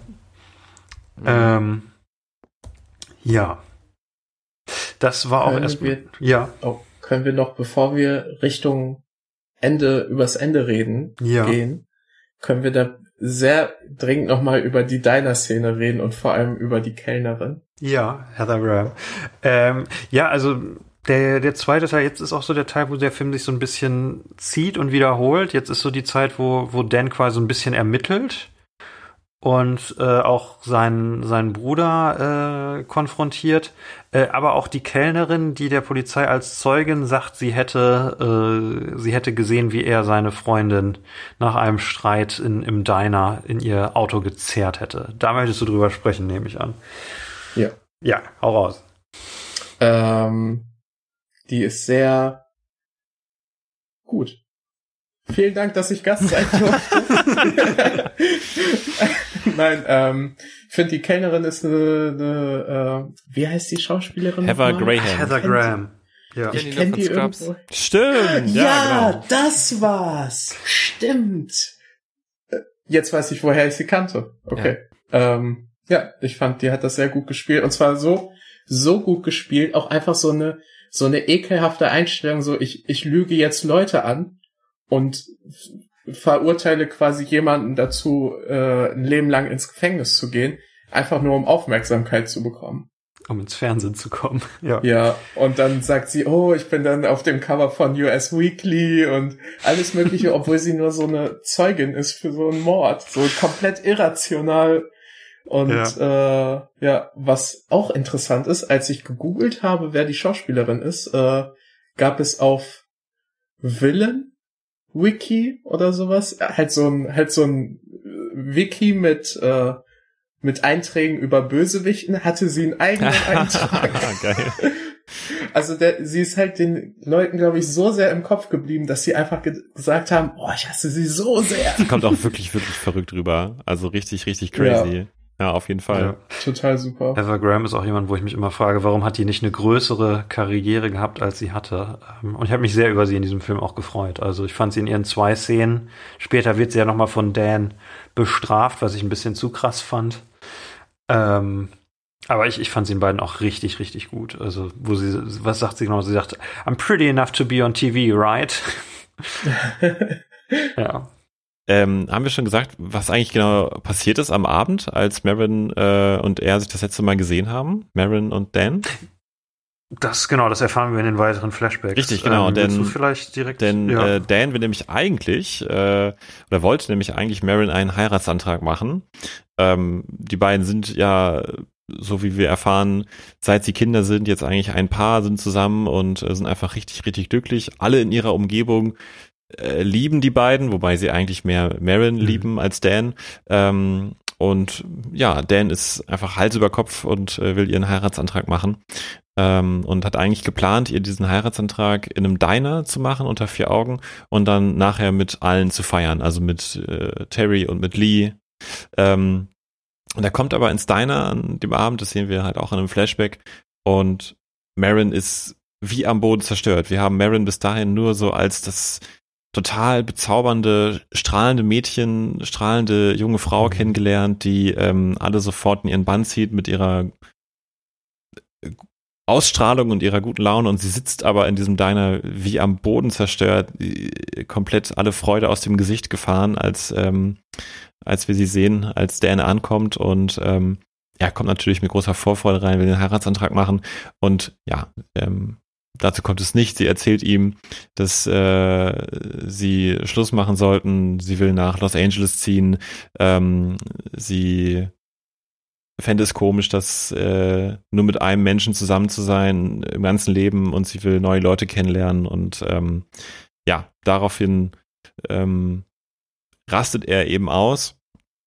Äh, nimmt das ist noch schnell eine der, der Szenen, die ich, die ich meine, wo er so krass reagiert, also wo, wo er dann direkt sagt, äh, ich, ich möchte dich jetzt hassen, sag mir, wen du geschlafen hast und, und sie da richtig in der Öffentlichkeit. Das fand ich auch ein bisschen, runter fand ich auch ein bisschen ja. weird und habe mir gedacht, vielleicht ist die Szene länger und sie haben die aber kurz geschnitten und vielleicht waren hm da bis dahin noch eine größere Eskalation oder sowas. Aber klar, ja, auf jeden ja. Fall, das war ein bisschen viel.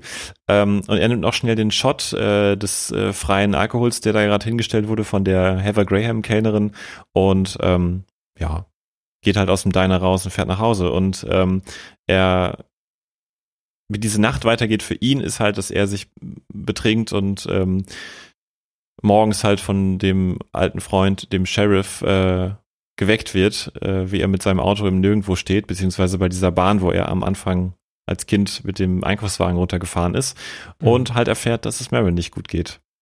Und im Affekt sagt, es ist alles meine Schuld und deswegen beschuldigt wird. Genau, so geht der Abend weiter und das ist das, was passiert ist, als er sie das allerletzte Mal gesehen hat. Ja. Ist auch eine von zwei Szenen, in denen Juno Temple tatsächlich schauspielern muss. Ähm. Ja, sie ist, sie ist find, am Anfang so ein bisschen so ein, wie nennt man das, Manic Pixar Dream Girl oder so. Sie ist so die perfekte Frau ohne Charakter. Sie ist eher so, so, so eine, eher so eine, so eine Mary Sue, aber halt mit Absicht, damit, damit man halt, damit halt herausgestellt wird, so, die ist so ein gutes Girl, so, da sind wirklich alle traurig, wenn die tot sind, wenn die tot ist. Es ist aber tatsächlich ein bisschen eindimensional. Was man vielleicht noch erwähnen müsste als Flashback, die Baumsex-Szene wo die beiden im Baumhaus Sex haben und wo zwei Bäume und sie äh, auf, auf ich, ich es sah halt sehr unbequem aus, wo sie dann quasi auf einem Ast liegt und Dan nimmt sie. ähm, ich finde, es ist Bullshit, dass sich im Nachhinein rausstellt, dass all diese ganze Szene quasi nur gelogen war. Das ist so die, der eine Moment, wo sie so ein bisschen Dimension kriegt, wo sie nicht nur quasi diese, diese Projektion der perfekten Kleinstadtfreundin, die man mit zwölf kennengelernt hat und mit der man heißen Baumsex hatte Baumsex. und äh, mit der man immer zusammen ist. äh, wo, wo, wo da irgendwie dahinter so ein Charakter durchscheint, wo sie halt sagt, du, das, was wir machen, das macht keiner. Äh, man muss auch andere Leute kennenlernen. Äh, man, man bleibt nicht mit seinem Highschool-Sweetheart ewig zusammen. Äh, und dass das im Nachhinein alles, dass sie das alles nur gelogen hat, ähm, wegen ihrer Krebserkrankung, wie man dann später im Film erfährt, das finde ich Bullshit, weil es ja denn dann quasi auch von, von jeder Schuld von seinem Verhalten da auch erlöst und natürlich wollte sie immer mit ihm zusammen sein und hat ihn immer geliebt und ah, Bullshit. Ja, also vielleicht kurz noch äh, als Kontext, genau, man erfährt halt ähm, irgendwann in der ersten Hälfte, dass die, dass Marins Mutter halt an Krebs gestorben ist. Deswegen ist der Vater auch alleinerziehend. Mhm. Und äh, richtig genau, wir erfahren halt später auch, dass äh, Marin eigentlich all diese Sachen, die sie gesagt hat, nicht ernst meinte, sondern dass sie eben an Krebs erkrankt ist, das äh, spät festgestellt wurde und weiß zu diesem Zeitpunkt im Diner, dass sie bald sterben wird. Und ja. das äh, äh, Dan nicht antun will. Sie meinte schon ernst. Nee, das sie, ist alles nur vorgemacht. Sie, sie schreibt ja später ja. den Brief. Äh, ich sag, ja, ich sag das nur, um dich nicht zu verletzen. Äh, Nicht, nichts davon ist echt. Das finde ich so. Ich habe jetzt Bescheuert. eine Frage an euch, ne? Ja. Hm. Eine philosophische Frage. Ist das ethisch? Was sie da macht? Ja, also wenn man jetzt sagt, ähm, ich weiß, ich werde den qualvollen Tod sterben, mein Vater hat das schon total kaputt gemacht und äh, sein Leben ist jetzt irgendwie total überschattet von dieser Trauer, ähm, dann jemanden anzulügen und diese Möglichkeit einfach wegzunehmen und man weiß halt, naja gut, dann kommen sie drüber hinweg und können ein normales Leben führen mit irgendwem anders. Es ist vor allem Also was, was Leute glaube, nur in Filmen machen. Entschuldigung. Ich glaube, wenn man ein, ein Feigling ist, und mit Feigling meine ich Utilitarist, dann äh, ist das wahrscheinlich die beste Das finde ich ziemlich geil, dass du Utilitaristen einfach alle über einen Kamm als Feiglinge bezeichnest. Das ist schön. John Bentham, zack, Feigling. Leon, hast du nicht auch äh, Philosophie studiert, ein bisschen? Ein bisschen viel dafür, dass ich Schön. ähm, aber wenn man zum Beispiel äh, ein guter Mensch ist und Deontologe, Oh Gott. cool. das sind alles Jokes. Das sind alles Jokes. Ich äh, wollte einmal was sagen, damit ich nicht so dumm wirke, wie ich eigentlich bin. Ähm, nee, ich glaube, das ist äh, tatsächlich ein ziemlicher äh, Bitch-Move, Bitch-Ass-Move. Dann ähm, zu Ja, sagen, also- oh, ich, ich weiß auf jeden Fall, was besser ist in der Situation und ich möchte ihm das nicht antun, obwohl sie gar nicht weiß, ob was für Konsequenzen das im Endeffekt hat. Und es ist vor allem einfach eine dramaturgische Konstruktion, damit sie halt diese Szene haben können, aber am Ende quasi Dan von aller Schuld und von allen schlechten Gefühlen erlösen können. Äh, Aber aber nein, wenn, wenn man es Gefühl- echt machen sollte, sollte man natürlich sagen, dass man Krebs hat. Also, Ja, aber ich finde, dieser Film, der spielt mit so, mit so Tropes, irgendwie mit so Klischees. Also auch so dieses, äh, sie ist im Diner und sagt halt, ähm, sie deutet ja so an, als könnte es jemand anderen geben, beziehungsweise er Mhm. denkt sofort, es muss wen anders geben. Und man hat so das und sie sagt auch nicht nein. Genau, sie sagt nicht nein. Und man hat so das Gefühl, ah, okay, man weiß genau, welcher Film da abläuft. Und Dan ist da auch komplett quasi im Hollywood-Klischee drinne. Und man denkt so, ja, genau so muss es sein. Die Kleinstadtromanze und sie hat dann wen anders.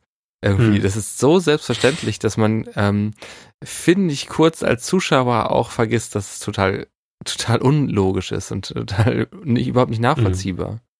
Das denkt ja äh, Lee tatsächlich auch später, dass sie wegen ihm mit Dan Schluss Genau. gemacht hat. ja. Also irgendwie geht es auch um so romantische Verstrahltheit, finde ich. Genau, ich, ich bitte mal gerade die Zuschauer, Zuhörer wieder ein, äh, denn äh, Lee denkt das durchaus auch nicht unbegründet, weil äh, wenn die zusammen abgehangen haben, Marin und Dan, dann war eben auch oft Lee dabei, das sehen wir in Rückblenden und ähm, interpretiert die Freundlichkeit, die Marin ihm da gegenüber äh, bringt und äh, die sich durchaus auch mal zu zweit treffen, wo sie ihm das zeigt, eben als äh, Hinweis darauf, dass sie mit Dan Schluss macht, um mit ihm zusammenzukommen.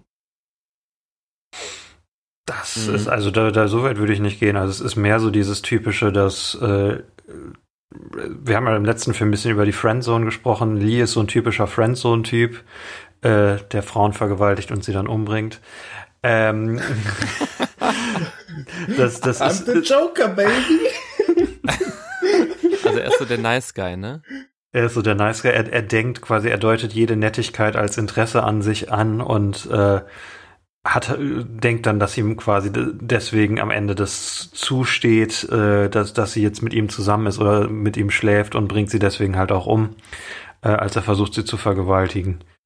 Hm. Ähm, und ich würde sagen, also er, er hat nicht wirklich Grund dazu. Also zumindest der Film zeigt nicht wirklich irgendwie eine Szene, die äh, die, die seine Sicht irgendwie rechtfertigen würde. Mehr so ihre, dass sie halt, sie sind Freunde und sind nett miteinander und Lee interpretiert da mehr hinein.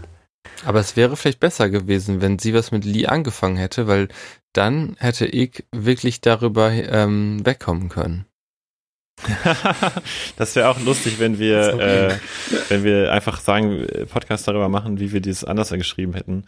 Ähm, aber ganz kurz, ich finde, es ist nicht ganz unbegründet, weil wir haben eine lange Szene zwischen Lee und Marin, in der Marin ihm das erzählt und ähm, an dessen Ende sie sich lange gegenüberstehen, sehr nahe kommen, in die, tief in die Augen schauen und sie ihm auf die Stirn küsst Mhm. und ähm, die beiden noch so, äh, ja, in den Arm liegen, sozusagen. Also ich finde es, äh, klar, es ist aus seiner Sicht unbegründet, aber. Es ist halt manipulierend, ne, durch die Art der Kamera. Richtig, genau. Ja. Aber ich finde, es ist so ein bisschen, also sie spielt es nicht so, als würde von ihr irgendwas ausgehen. Äh, also Ach, das ich- romantisch wäre. ich- Also das Einzige, was noch in der Szene gefehlt hätte, wäre, dass sie gesagt hatte, hätte, du bist wie ein großer Bruder für mich. So. Damit klar ist, dass sie kein Interesse hat, oder? Also ja. Ja. ich muss sagen, mich nervt es extrem in Filmen, wenn wir als Zuschauende da irgendwie was sehen, was dann in, in der Filmrealität eigentlich ganz anders sein müsste. Also ein gutes Beispiel wäre jetzt zum Beispiel Harry Potter 3, wo, ähm, ähm, wo der schwarze Hund Sirius ganz am Anfang aus den Büs Büschen rauskommt und Harry, Harry so anknurrt. Kennt ihr die Szene? Ja. Nein. Ähm, und es sieht halt aus, okay, der greift ihn gleich an. Und am Ende stellt sich raus, ah, das war Sirius, der wollte Harry nur vor dem Bus warnen. Das ist so offensichtlich nicht so. Wir sehen, dass das, dieser Hund mega gefährlich ist und gleich angreift. Und Mhm. ähm, das mag ich nicht an Filmen, weil sie, weil ich mich dann verarscht fühle irgendwie, weil, wie Eike schon sagt, naja, es gab doch Gründe. Wir haben doch gesehen, wie gut sie sich mit Lee verstanden hat. Ja, aber dass sich jemand gut versteht, heißt ja noch nicht romantisch. Also für mich war da kein Ja. romantisches Interesse. Nein, das da. waren schon, das waren schon Signale. Ja, also ich habe sogar heute darüber nachgedacht, ob die sich nicht sogar geküsst haben in der Szene. Also ich fand, Nein, haben sie nein, nicht. haben sie auch nicht, aber sie hat ihn auf die Stirn geküsst. Also ich fand, das war schon, ging schon in die Richtung. Aber gut, wir haben unsere Takes. Ähm, ich bin da halt mehr ähm, äh, Leontologe. Insofern. Ihr seid mehr auf der Seite des Vergewaltigers. Na klar, na klar. Vielen Ist dir Dank das für jetzt Hot Take genug, Leon? Nein, ähm, also ja, äh, ich finde, es ist, also man versteht, warum, also woran sich Lee aufhängt, aber ich finde, im Schauspiel ist tatsächlich nichts Romantisches. Wäre das was, worauf wir uns einigen können? Also zumindest nicht von Juno Temples Seite aus. Doch wie sie ihn anguckt. Sie guckt ihn Als an, Fotos normal. ähm, Ich muss auch sagen, dass äh, Lee hat ja quasi so viele Freundschaftspunkte bei ihr gesammelt. Das ist eigentlich richtig unreasonable, dass sie dann sagt, oh Gott. nee, du kannst diese Freundschaftspunkte jetzt nicht gegen Sex eintauschen. Oh, oh nein. Leon. Ich denke hier die ganze Zeit schon, es ist schon ein bisschen, bisschen gefährlich, wo wir gerade drüber reden. Und dann kommt Leon. Ähm, Also das ist ja diese, diese Incel-Mentalität, die da irgendwie gezeigt wird, dass er Haben wir das, Das, schon erklärt? Incels? Incels haben wir, wurde schon fünfmal im Podcast drüber Ja. geredet. ähm, was ich aber tatsächlich in diesem Film auch gut dargestellt finde, diese, diese Denkweise, also diese, diese Art von, von äh, ja, Ge- Gedanken, Weltbild, die hinter solchen Missbrauchsfällen steht, die, die Lee hier verkörpert, die finde ich recht authentisch dargestellt. Auch in der Szene, wo dann, also können wir ja zuspringen, es kommt dann später, wenn Daniel Lee konfrontiert, äh, kommt es dazu, dass, dass Daniel dann doch, äh, als er ihn berührt, diesen Moment sieht, wo Lee Marin ermordet hat. Und da sieht man halt das Gespräch, was Marin und Lee davor hatten, dass er sich versucht, ihr aufzudrängen. Sie sagt, nee, du warst immer nur mein Freund. Und er sagt, ja, aber du hast doch mich mal angeguckt und äh, quasi, also spielt auf all diese Sachen an, die wir gerade hatten. Und sie sagt, ja, aber weil du mein Freund bist, nicht, ne? Ich glaube, da sagt sie sogar, du bist wie ein Bruder für mich. Äh, Mhm. und er will das nicht Nee, ich glaube, dann hätte ich, hätte ich laut gelacht. Ich, Ja. Ich meine, er sagt, sie sagt das. Äh, ich glaube nicht. und, und dann, äh, ja, versucht er sie zu vergewaltigen und. Nachdem er äh, sie die ganze Zeit mit der Taschenlampe blendet. Ja. Und, und schlägt ihr dann mit einem Stein den Schädel ein und sie stirbt doch recht grausam, weil sie dann noch so zuckt, was ich recht heftig fand. Ja. Es ist auch keine äh, angenehme Szene zu gucken. Ja. Das ist äh, Wirklich nicht das, also angenehm. ist ja offensichtlich mit Absicht äh, mit Absicht so, aber es ist sehr sehr sehr unangenehm. Hm. Ich habe mich auch gefragt, was ein bisschen äh, Exploitation-mäßig, ja, ein bisschen Ja. zu viel. Wobei ich halt, das ist die zweite Szene, wo Juno Temple halt die Chance hat zu Schauspielern bei der sehr dünnen Rolle. Ich finde sie in beiden richtig gut. Äh, tatsächlich. Ich finde sie nach Daniel die äh, und nach der ja, fällt auf einer Stufe mit Heather Graham äh, mit die, die beste Schauspielerin in dem Film. Und ein bisschen schade, dass sie so wenig zu tun hat. Also ich hätte mir wirklich gewünscht, dass diese Backstory mit es gibt wen anderen und äh, diese romantische Fantasie ist nur eine romantische Fantasie, wenn das echt gewesen wäre. wenn das nicht äh, nur Quatsch gewesen wäre. Aber ich finde dieses Ding, ähm, irgendwie ein Junge ist mit einem Mädchen befreundet und Mädchen hat Freund, äh, hat einen Freund und das Mädchen sagt zu dem zu, zu dem zu dem erstgenannten Jungen, ah, du, ich habe darüber nachgedacht, mit dem Schluss zu machen und so und ähm, was meinst du dazu und so und so und ähm, ja noch irgendwie um Hilfe bittet und sich am Ende ganz äh, arg dafür bedankt und so weiter. Ich ich ich ich meine, das ist schon so ein zwar seltener, aber schon vorkommender Trope irgendwie, der ähm, ein Ding ist. Dass dann der Junge halt einfach denkt, ja, okay, vielleicht macht sie ja mit dem Schluss für mich. Also ich würde das wirklich nicht von der Hand Vielleicht habe ich genug Punkte gesammelt. vielleicht kann, vielleicht ist mein Konto endlich voll. Na, ich meine es gar nicht, Vielleicht reicht's aber auch nur ich meine es gar nicht in, in Richtung, ich meine es gar nicht in Richtung Sex, ich meine es auch nur in Richtung Beziehungen. Ja, aber das ist ja die, quasi das, was, was Lee denkt. Also Lee ist ja wirklich ein Arschloch. Ja, ja, genau, das meine ich ja. Ich hoffe, Also, darauf also das meine ich ja, ganz genau. Ich, ich meine, das, das ist nicht von der Hand zu weisen, dass er da halt äh, vielleicht auch nur in Ansätzen, aber Gründe haben kann dafür, dass er das denkt. So, das sollte ich schon mal festhalten. Ja, ja, ja, genau. Nee, das, Ja. das meinte ich ja auch eben. Also das aus seiner Sicht kann man das da rein interpretieren. Aber also ich finde auch ihre Sicht, die sie dann halt in der, der Vergewaltigungs- und Mordszene präsentiert, finde ich glaubhaft von dem, was man gesehen hat. Es ist jetzt nicht so, äh, dass sie quasi so eine Annette Louisanne ist und äh, quasi, wie, ich will doch nur spielen, äh, erstmal dreimal mit ihm schläft und dann sagt, wie? Wir wollen doch nicht zusammenkommen. So. Ja, genau. Äh, Ich tu so dies und das, spiele an dir rum und schon willst du was. Das ist schon krass, wer schreibt sowas? Sie hat das Lied geschrieben. Ich, denk, ich denke mal, sie wird sich allein geschrieben haben. Um, um ein bisschen von den Schauspielern auszugehen. Ähm, ich finde ja Juno Temple richtig gut. Ähm, ich finde Max Mangella als Lee und Joe Anderson als, als Daniels Brother blass bis schwach. Ja, ja, ja, ja. Ich finde bei Lee eine Szene ganz am Ende richtig gut. Wo er lacht. Die, ne? äh, ja, ja. ja. ja, ja, ich Aber ich finde, Das, die kriegen einfach wenig zu tun. Also ich würde gar nicht unbedingt sagen, dass die Ja. schauspielerische Leistung blass ist. Das würde ich jetzt denen nicht ankreiden. Ich glaube, die Rollen sind einfach ein bisschen dünn geschrieben. Also bei, bei Terry, dem Bruder, der hat ja quasi im Plot nun äh, jetzt noch die Funktion, dass äh, quasi Dan von ihm erfährt, dass er Marin nach diesem katastrophalen Date, weg, Date weggefahren hat. ansonsten ist sein Charakter, ich bin der, ja, wobei er hat, er hat schon ein bisschen mehr, ich finde ihn nur nicht so ganz Ja, das- interessant. er ist der drogensüchtige Musiker und dann hat er, bereut er aber, dass er quasi nicht zur Polizei gegangen ist mit dem, was er über Marins Tod wusste und will dann am Ende Dan helfen. Das ist Ich so. meine, das Ding ist ja auch, So, so ein bisschen von einem Charakter. Das äh, Ding ist ja auch, dass äh, gerade Terry und Lee ähm, beide ja die Aufgabe haben, dass du ihnen zutrauen können musst. Mhm. Äh, ja, also bei Terry, dass du ihm zutrauen können musst, so einen Mord begangen zu haben. Das heißt, sein Charakter muss irgendwie schwammig Mhm. bleiben. Und äh, Lee muss ja eigentlich hauptsächlich ganz lange noch dieses ähm, archetypische Good Guy-Ding an sich haben. Das heißt, recht eindimensional sein. Also ich glaube, bei beiden Rollen kann man ganz gut dafür argumentieren, dass ihre Aufgabe wichtiger ist als ihre Mehrdimensionalität. Mhm. Ja, Terry ist auch der Red Herring, ne? Ein bisschen. Ist der einzig andere Verdächtige. Ja. Wobei ich, ich finde, ähm, dadurch, dass Dans Vater ganz am Anfang diesen Satz droppt, den Leon gesagt hat, äh, she was the only thing I liked about you. Und äh, Mhm. dann nachdem Dan die Hör Hörner wachsen auch sagt, ähm, I loved her too.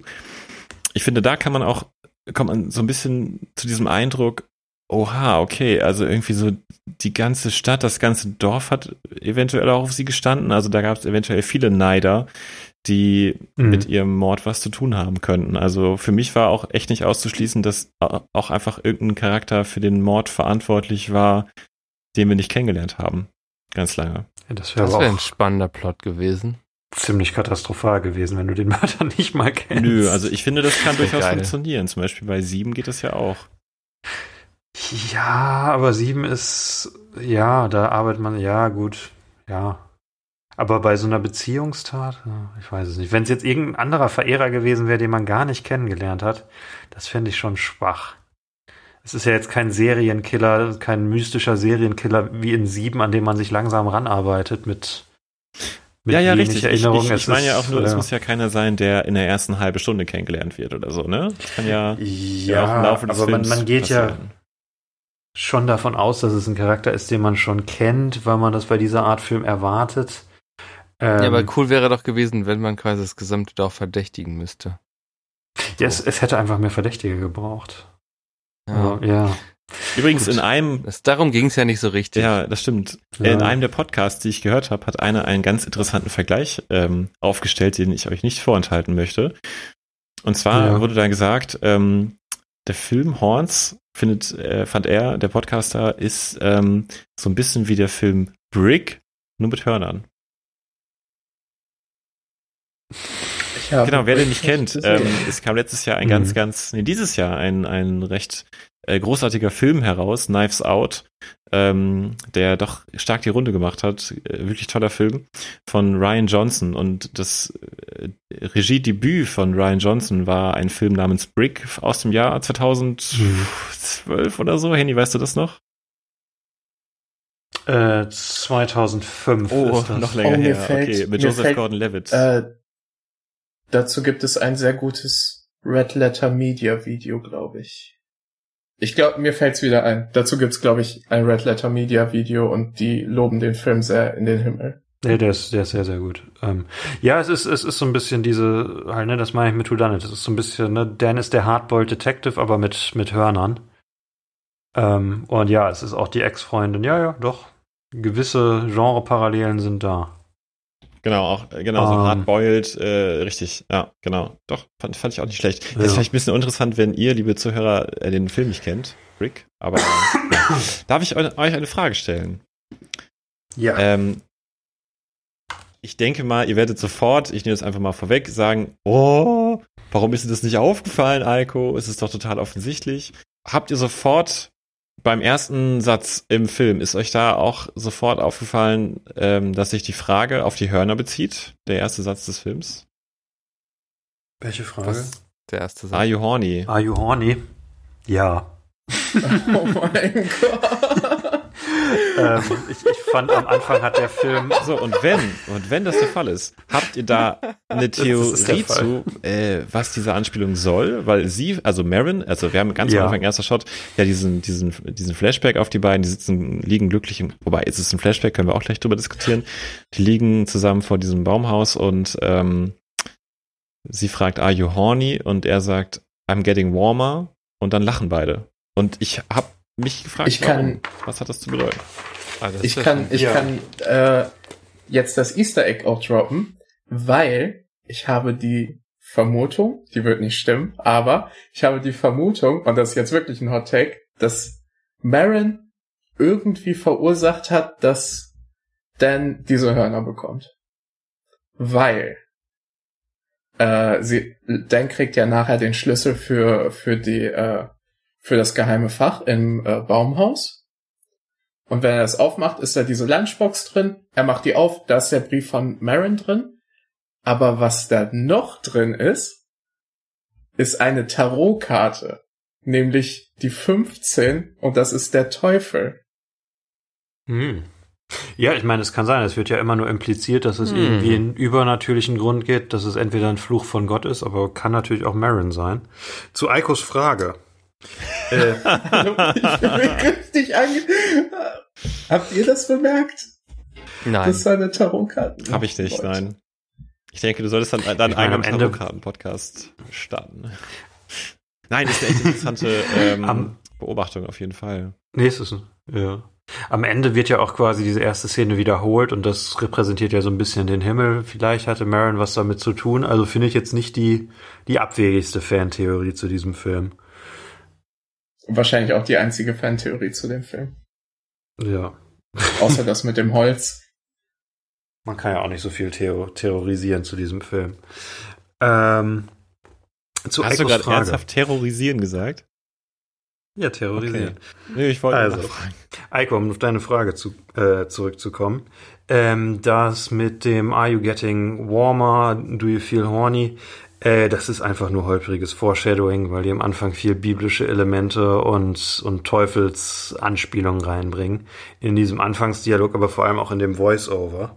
äh, I'm Getting Warmer, weil es halt um Teufel und Hölle geht. Das ist, Nein, glaube ich, der einzige also, Hintergrund. also das reicht, es reicht mir nicht. Es geht I'm Ja, das ist alles, was dahinter steckt. Getting Warmer, äh, Hölle. Ja, aber sind die jetzt in der Hölle oder du meinst, was? was die zweite Ebene Ja, davon genau. ist oder wie? Also, weil es ja, naja, Muss ja irgendeinen Grund haben. Das ist der zweite Satz im Film, der so auf den ersten antwortet. Ja. Muss doch irgendeinen Grund haben. weil ein Eiko, bisschen so, also Bist du vertraut mit der Bibel? Mit was? Die, äh, wobei es steht tatsächlich nicht in der Bibel. Bist du vertraut mit der Hölle? Ja. Die Hölle ist warm. ja gut und weil er, also weil er am Ende ja quasi selber glüht als Teufel. Ja. ja. Aber Ich glaube, da geht's einfach nur darum, dass die bimsen wollen. Ja, das ist die Sache. Und ähm, da am Anfang hast du so ein bisschen so dieses Pärchen haben doch untereinander manchmal so einen komischen Code oder sowas. Also, dass sie so Mhm. auf eine gewisse Art und Weise miteinander reden irgendwie. Und ich glaube, das wird uns da so ein bisschen suggeriert, dass da mehr ist, als wir so sehen. Also, die haben so einen Mhm. üblichen, so ein, so ein Ding miteinander, dass sie dann fragt, bist du horny? Und er sagt, I'm getting warmer. Und so von wegen, dann kann's gleich losgehen. Ich bin heiß. Ja, aber, aber man sagt doch eigentlich, man sagt doch eigentlich nicht, äh, um deutlich zu machen, dass man irgendwie auf dem Weg ist, horny zu werden, sagt man doch normalerweise nicht, I'm getting warmer. ja, doch, wenn man in einem Film über den Teufel ist. Wollen wir den Podcast machen? Ich bin schon richtig heiß. Ja, du sagst heiß, aber nicht warm. Ja, wärmer, noch wärmer, heiß. Äh, warum ich zu meiner Theorie stehe, ist der Rest des Voice-Overs, was ja auch quasi direkt davor kommt. Ähm, da sagt Dan, äh, und ich lese einmal vor, weil ich es komplett mitgeschrieben habe. Everyone in town always took me for an outsider. I didn't care. The only thing that mattered was her. She was my Garden of Eden, and God knows how beautiful it was until that night. No one is born evil. The devil himself was a fallen angel. But sometimes when you go through hell, the only way out is to walk deeper into the fire. Und das zieht Hm. sich durch den ganzen Film und meistens passt es überhaupt nicht zur Szene. Ich Und muss auch ähm, sagen, ich habe wirklich, ich habe, ich glaube, ich höre nie auf Voice-Overs. Ich höre mir Voice-Overs, glaube ich, nie an. ja, in diesem Film ist das von Vorteil. Das war wirklich eins der, der seltsamsten, sinnlosesten Voice-Over, die ich seit längerem gehört habe. Äh, soll ich euch mal was vorlesen und ihr ratet, an welcher Stelle im Film das kommt? Ja, lass. sometimes God works in mysterious ways. The Horns had revealed so much already. Now I can use them to find her killer and self set things right. Das ist doch aus Forrest Gump. ja, das weiß ich noch. Das, es gab zwei Stellen, wo er die als Blessing bezeichnet. Die erste Stelle war, glaube ich, nachdem er das erst äh, mit Lee, äh, nachdem er aus dem Gefängnis rauskommt, ne? Oder so? Ja, irgendwann relativ spät im Film, also bevor er äh, Terry quasi. Ähm, Ja. Also es ist seltsam, weil es halt schon ist, nachdem er angefangen hat zu ähm, zu ermitteln und du quasi nichts Ja. Neues erfährst. Es kommt so plötzlich in der Mitte. Das letzte Voice-Over ist The horns weren't a curse but a blessing. They had guided me this far, and when I Ja. put on her cross, I could feel her protecting me again. Das ist, wo er Dan- dann Teufel Danke, ist, Daniel. Ne? Ja, genau, wo er aufhört, der Teufel zu sein. Ja, Äh. also die, das ist halt wirklich, also auch sein Name, ne? Ähm, Iggy, Ignatius. heißt Ja. ja, der, der Feurige. Ja. Also, Es zieht sich Die- halt ganz durch und es ist nicht immer ganz passend. Also die Hälfte davon ist ganz okay. Und also was ich an dem, was ich gerne mag, sind diese Sachen wie mit dem Laster und den Baumstämmen und dass du das immer im Fernsehen siehst und so und dass er Iggy heißt und so, sowas Mhm. mag ich gerne. Aber diese Voice-Overs, da kann man sich auch wieder vorstellen, dass man das im Publikum gezeigt hat, die haben es nicht kapiert, also haben sie gesagt, okay, Mhm. Daniel Radcliffe, komm noch mal wieder, du musst dann noch mal was einsprechen. ja, vielleicht genau so hört sich's an. Genau, es ist nämlich Ja. überflüssig. Es ist auch an der, einmal ist es sogar erklärend in der Szene, nachdem er Terry quasi bestraft und, und versucht, ihn von seiner Sucht zu, zu Ah, ja. heilen, indem er ihn zwingt, sämtliche Drogen zu nehmen, die er hat. Äh, Ähm, aber damit du weißt, dass, dass Daniel ein guter ist, sagt er danach, Punishing Terry was the hardest thing I've ever done. But forcing him to face his demons was the only way I could help. Das ist halt geil, ne? Ich dachte auch, er tötet ihn, ey. ähm, ich finde zu diesen Voice-Overs, da gibt's halt diesen Spruch Show, don't tell. Und ich finde, das ähm, passt hier einfach richtig gut hin. Das hätten sie zeigen können. Das hätte Dan Radcliffe auch einfach spielen können, wenn sie das irgendwie Ja. anders gemacht hätten. Das hätten sie nicht so. Du, du könntest sie komplett weglassen. Und er fandet ja auch, dass er gerade in diesem aller, allerersten Voice-Over, mit dem der Film losgeht, irgendwie so ein bisschen einen komischen Akzent hat. Oh, ja, ähm, er spricht ja, er macht ja einen amerikanischen Akzent. Ja, und ich finde, das ist beim Mhm. ersten Voice-Over irgendwie, ja, äußerst holprig. Ach, das würde dafür sprechen, dass es im Nachhinein aufgenommen wurde. Ich finde, Hm. er spricht richtig komisch in der Szene, wo, wo er Terry sagt, dass er die Drogen Ja, nehmen ich soll. habe da, ich habe da eine Irgendwie Vermutung. spricht er da ganz Ich habe da eine anders. Vermutung. Und zwar, Hm? es gibt ja diese ähm, Behind-the-Scenes-Geschichte, dass ähm, die halt in der kalten Jahreszeit in Kanada gedreht haben. Und dass er sich erkältet hat. er, ähm, Nee. was hat er getrunken? Wisst ihr das noch? Kühl, ähm, er hat Kühl, also äh, wie sagt man, Antifrost, Antifrostschutzmittel oder so. Ja, genau. Äh, Also da irgendwo am Frostschutz, nee, so, nee, nicht Antifrost. Und zwar leben die Schauspieler ja in ähm, Wohnwagen. Und oben in Kanada ist es so kalt, dass wenn nachts, ähm, ähm, wenn man normales Wasser benutzen würde in einem Wohnwagen, würde es halt einfrieren und du könntest dir nicht mehr die Hände waschen, könntest nicht mehr duschen. Und deswegen wird in das Wasser ein Frostschutzmittel äh, gemischt. Und Daniel Radcliffe hatte da noch keine Erfahrung und hat einfach immer Leitungswasser aus seinem Wohnwagen getrunken. Und Okay. äh, er wurde dann krank und konnte sich das gar nicht erklären und so. Und das war dann drei Tage richtig krank. Und als er wieder gesund wurde, hatte er, war er in einem anderen Trailer und wollte sich gerade wieder ein Glas Wasser gönnen.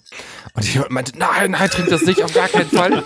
Und er meinte, ah, das könnte vielleicht auch der Grund für meine Krankheit gewesen sein. Das ist schon ein bisschen. Ähm, ja, was, was brauchen wir noch bei dem Film? Ähm, wir haben über Terry gesprochen, der Ecstasy und Gras dann frisst und äh, von CGI-Pflanzen vergraben wird. Ähm, Mhm.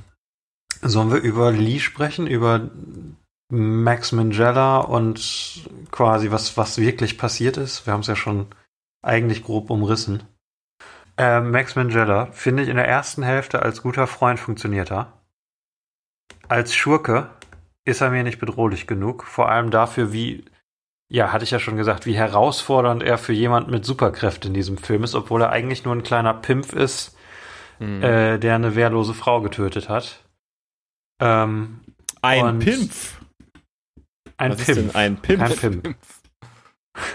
Kleiner Typ, er ist ja auch so schmächtig. Äh, jüngster Äh, Angehöriger der Jugendbewegung. Stimmt das denn? Im Gegensatz, äh, ja, doch. Max Mangella. Ähm, ich finde zwei Sachen bei ihm total komisch in, in seiner Schurken-Performance. Also ich finde einerseits, es ist eine komische Szene, weil auf einmal die Regeln des Films erweitert werden, ganz plötzlich, dass er gegen Daniel kämpfen kann. Äh, Daniel nimmt ihm die, die Kette ab, die von, von Marin, die er nach dem Mord an sich genommen hatte und getragen hatte, und dann äh, wirkt Daniels Effekt auch auf ihn. Und dann halt kommt dieser ganze Flashback mit der Vergewaltigung und dem Mord. Ähm, aber äh, dann kann er auf einmal Daniel äh, angreifen und, und versuchen zu töten und ähm, äh, und es ist komisch äh, und er erinnert sich aber trotzdem danach nicht daran, weil sich alle nie daran erinnern, wenn sie die Hörner gesehen haben. Äh, das ist komisch und Max Mangella ist nicht besonders bedrohlich. Und er hat in der ersten, also es gibt zwei Konfrontationen. Einmal bei dem, ähm, bei dem Steg aus, aus der, dem Mutproben-Flashback, wo diese ganzen Bäume im Wasser sind. Und während diese Verge dieser Vergewaltigungs-Flashback äh, kommt, brüllt Max Mangella die Line I fucked her tight little pussy. Und das ist richtig komisch. Also, das ist, ist an der Stelle auch eine ziemlich furchtbare Line. Äh, aber da, da musste ich lachen, weil das. der hatte Was? Hä? Hat ihr das wirklich geschrieben? Hat er das gerade wirklich so gesagt? Oh Gott. Ähm, weil er. Ich glaube, dass das, das das, liegt auch sehr viel daran, dass wenn, wenn die Leute so von den Hörnern beeinflusst werden, dass sie einfach richtig vulgär werden. Und dass die keine, keine Einschränkung mehr haben von, ja. Ja. Es, es soll einen so schocken, aber ich finde, dafür müsste es noch irgendwie entweder ekliger sein oder Das Ich meine, ist doch ist- richtig eklig. Vielleicht, ähm, ist schon, ist schon ja, vielleicht hast du so. ihn quasi zu wenig unter dem Einfluss der Hörner gesehen, Handy. Vielleicht, Ja, weil er so ich finde normal es- wirkte, dass man Ja. das ein bisschen vergessen kann, dass er gerade unter dem Einfluss steht. Mein Problem ist, wie es geschauspielert ist. Ich finde das komisch. Und ich finde auch im, der zweite Moment war dann halt in der, nachdem er Dan quasi einmal fast killt, kommt dann der zweite hinausgezögerte äh, Klimax, wo Dan, sein Bruder und der Sheriff ihn nochmal stellen. Und dabei, ähm, der auch ein Jugendfreund ist, ne, auch wenn man das in diesem Film gern vergessen kann. Und dabei ähm, schießt er dem Sheriff äh, mit einer Schrotflinte den ganzen Kopf weg. Und dann kommt dieses komische Lachen, wo er Ich so, finde, so das ist eine der besten Szenen im ganzen Film. ich fand Ja, das find richtig komisch. Es, also, es, also ich glaube, es soll nicht witzig komisch sein, aber ich glaube, das soll einfach, Irre. also einfach zeigen, was für ein, was für ein Edgelord der ist, so wie es passiert Ja. sowas richtig abgefucktes und er, Dan ist wirklich so, holy shit, was ist gerade passiert? Und er fängt einfach an zu lachen, so, weil, Und ich finde diesen, diesen Wandel von dem Freundlichen zu diesem Typen, den verkauft er mir nicht wirklich. Also ich, er wirkt für mich wirklich nur wie ein Edgelord und nicht wie ein, wie ein wirklich bedrohlicher Typ. Was? Ein Edgelord. Ein Joker. ein Joker, Baby. Richtig. Edgelord? Ja, jemand, der. Jemand, der Ich kenne nur Ed Sheeran. ist und, äh. Ich fand die Szene, okay, vielen Dank für die Einladung. also ich mochte das Ende ja überhaupt nicht, aber ich fand, das war irgendwie eine, ein Moment, wo man das Gefühl hat, das ist irgendwie auch ein Charakter. Mhm. Ähm, und vorher war er halt wirklich so blass. Ähm, das hätte ich gerne mehr gesehen im ganzen Film irgendwie. Im Buch ist das wohl auch, also gibt's auch ganze Passagen aus seiner Perspektive und äh, er, er hat Wahnvorstellungen und hält sich für Gott und ist wohl ein ganz, ganz anderer Charakter. Also Buchfans sind recht enttäuscht von, von der Umsetzung, habe ich gelesen. Ja, also nein, nicht, dass man sich da immer dran halten muss, aber ähm, ich weiß es nicht. Also sein, der Schurke ist für mich das zweite große, was im Film nicht funktioniert und zum Teil liegt's an, an Max Minghella und zum Teil daran, dass halt einfach wirklich nur ein so ein Typ in der Provinz ist und ich, ich, ich verstehe nicht, wie Dan ihn nicht einfach sofort erledigt. Ja. Ich meine, wie, wie ist, hat das für euch tatsächlich für euch alle funktioniert? Bin ich der Komische gerade oder? Also die Szene, wo er lacht, hat für mich sehr gut funktioniert. Ich fand, Und- das war, äh, obwohl,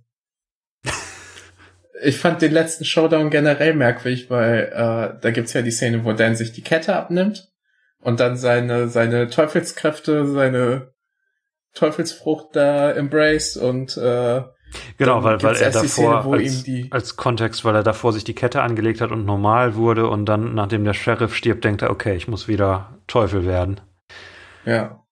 Dann äh, nimmt er sich die Kette ab und ihm wachsen erst Engelsflügel und dann fliegt er so hoch, aber dann wie beim Teufel verbrennen ihm die Flügel und er landet auf dem Boden, auf der auf der Erde und er äh, er wird er verwandelt sich und äh, die Szene war also ich weiß, was die zeigen wollte, Mhm. aber es war schon ein bisschen Eine Anspielung an den Fall äh, des Luzifers. Ja, ja, ich weiß, Sehr aber das ist auch irgendwie das war irgendwie weirdes Pacing so.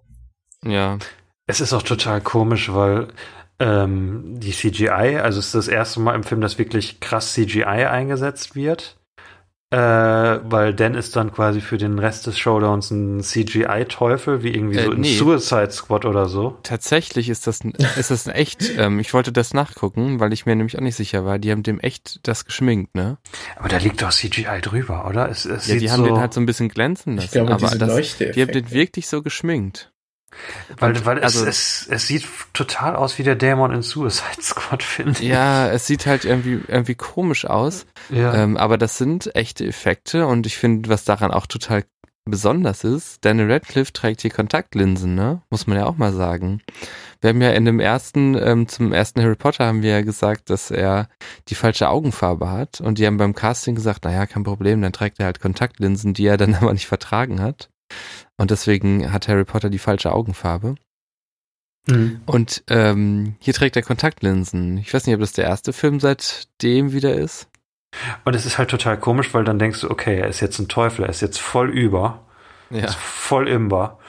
Und dann macht Lee ihn trotzdem weiter fertig und spießt ihn auf und schießt ihn ab und Ah, das ist echt.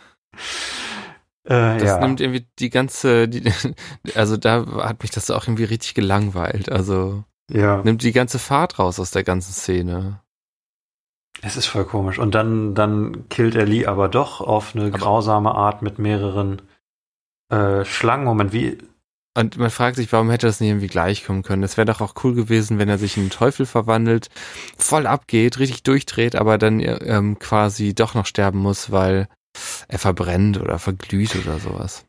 Irgendwas, aber er wird halt viermal Oder aufgespießt oder, so. Corona-Fieber kriegt oder sowas. Vielleicht, also ich finde, ab dem zweiten Mal mit dem, mit der Spitzgabel, mit der ihn Lee aufspießt, hätte er merken sollen, okay, vielleicht soll ich nicht direkt in die Spitzgabel. Aber ich laufen. finde, es hätte auch nicht ganz zum Charakter gepasst, wenn Daniel ihn einfach unverzüglich getötet hätte. Ja, nein, er, er gibt ihm ja vorher die Chance, das zu, zu gestehen und Lee ist dann aber auf einmal der Mega-Psychopath, der den Bruder verletzt und den Sheriff erschießt und äh, selbst den Teufel besiegt. Ja, und, und dann jagt Daniel ihm 100 Schlangen in diese Wunde und, äh, nee, eine fette Schlange, die dann durch ihn durchgeht und dann geht noch eine Schlange in seinen Mund und Ah, das war echt überzogen. ja, also Das war so dieses, dieses? Prinzip, ähm, wenn jemand so richtig schlimm stirbt, dann muss es auch ein richtig schlimmer Typ sein. ja. genau wie bei Alexandra Aja Jurassic ist ja für- für- World. Sorry, Henny. Ja.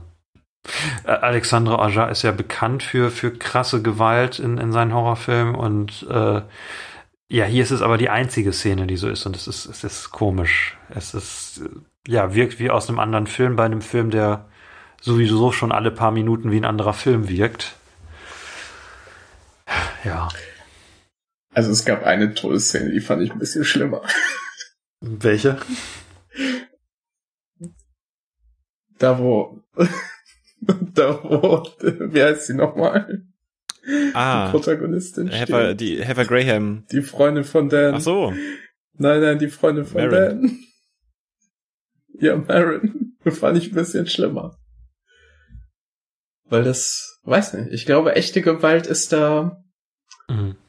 beeinflusst mich da irgendwie ein bisschen mehr als so, als so cartoony, so. Ja, Die- der schießt ihm jetzt durch den Bauch und dann krabbelt da eine Schlange durch und dann krabbelt die Schlange ihm noch in den Mund. Anstatt äh, irgendjemand kriegt einen Stein auf den Kopf gehauen und hat dann irgendwie richtig lange Zuckung. Das, äh, Dies, dies hilflose Zucken ist das Schlimme in der Szene, ne? Ja. ja. ja. Ich glaube, ich bin jetzt bei euch, ähm, weil ich mir gerade die Szene nochmal angeschaut habe, in der Marin fragt, are you horny? Und er antwortet, I'm getting warmer. Ich glaube, die wollten einfach nur diesen, ich glaube, die wollten einfach nur diesen Satz drin haben, von Ähm, wegen, are you horny? Ihr, äh, er sagt, sie sagt, I'm horny, weil ihm später Hörner wachsen? Habt ihr darüber vielleicht schon mal nachgedacht? Ja. Die? Scheiße. Ja, das war doch eine Idee, oder nicht? Das war ein Joke. Ähm, Wisst ihr eigentlich, wie das auf, Deu- wisst ihr, wie das auf Später Das Deutsch ist quasi ein? Wortspiel. ich hab's mir nicht auf Oh, das Deutsch wäre auch angeguckt. interessant. Hast, hast du es gerade? Kannst du es dir gerade auf Deutsch angucken? Das finde ich witzig. Das finde ich auch Ah, interessant. Bist du spitz? Gerhard? Ah, okay. Bruh. mir wird wärmer, Sehr gut. sagt er. Oh. Gut, Ähm, sagt sie. Ob Oh das, nein. ob Ach das echt Gott. passiert ist? Ähm, also diese, die Baum-Flashbacks sind ja so ein bisschen, die spielen ja noch in so einem idealisierteren Flashback-Land. Also man könnte sicher irgendwie begründen, dass das vielleicht doch nur eine Fantasie oder doch schon das Ende ist, wo er tot ist, Ja, ähm, äh, wo, wo beide tot sind. Ähm, Ich habe noch gerade so gedacht, dieses Baumhaus, ne, wo er immer sagt, wenn er alleine sein möchte. Aber alle wissen's. Der Bruder beobachtet die heimlich, Lee ist ab und zu da und wahrscheinlich gucken die alle zu, wenn die Sex haben. Das Baumhaus ist tatsächlich im Buch ein mystischer Ort, der nur äh, zeitweise auftaucht. Und also das Buch hat viel mehr geheimnisvolle, übernatürliche Sachen als der Film. Ähm, vielleicht liegt es auch daran. Ja. Äh, haben wir sonst noch was? ich wollte euch fragen, was ihr ähm, von dem Menschenbild haltet, was der Film vermittelt. Bisschen sexistisch. Sehr gut, noch mehr Philosophiefragen. ich finde, die Frauenrollen werden so ein bisschen sehr stark gedemütigt. Also der Film hat nicht die besten Frauenrollen. Stimmt, Und die werden ist- heftig bestraft, ne? Die werden entweder heftig Ja. bestraft, wie die Kellnerin, die von Schlangen attackiert wird, weil sie gelogen hat. Äh, oder halt, die- es sind so Sachen wie, wie Glenna, die dann irgendwie als Geheimnis immer sagt, I wanna go uh, to the toilet now and suck your cock. Ähm, Ja. und das ist immer irgendwie so was Sexuelles, Erniedrigendes. Das mochte ich nicht so. Aber man muss auch irgendwie sagen, die, ähm, die Stelle mit dem, wer ist nochmal der Kopf? Äh, Meat, Meathead? Meat, äh, Meatbag. Meatbag oder Meat. Äh, Eric? Eric. ich weiß es nicht mehr. Ähm, Eric der heißt ist er, ja, ja, ja, der ist auf jeden Fall früher bei den Flashbacks ist der, sagt er immer super homophobe Beleidigung. Und dann ist das später so, ah, aber er ist eigentlich schwul. Und dann wird das irgendwie so als Witz abgestempelt. Oh, Leon, Mhm. dir fallen Das- so, ich so gute finde Sachen auf. eine super- Deswegen haben wir dich dabei heute. Super merkwürdige Szene ist. So, das ist so ein bisschen weird. Wie, was, was wird als Witz abgestempelt? Dass der, dass die beiden Cops äh, so. schwul sind. Ach so. Hm. Meinst du das einfach, weil es, es wird so dargestellt, zwei Männer, die sich küssen, oh Gott. Mhm. Ich glaube, es, es kann so ein bisschen komisch wirken, weil halt direkt bevor die das gestehen, der eine Cop äh, sagt, äh, dass, dass Eric Daniel Radcliffe tothauen soll und dann wird er, hat er abends was, um sich einen runterzuholen und äh, sich beide dabei nackt vorstellt, dass Ist dann halt diese Gewalt irgendwie noch, noch reinkommt.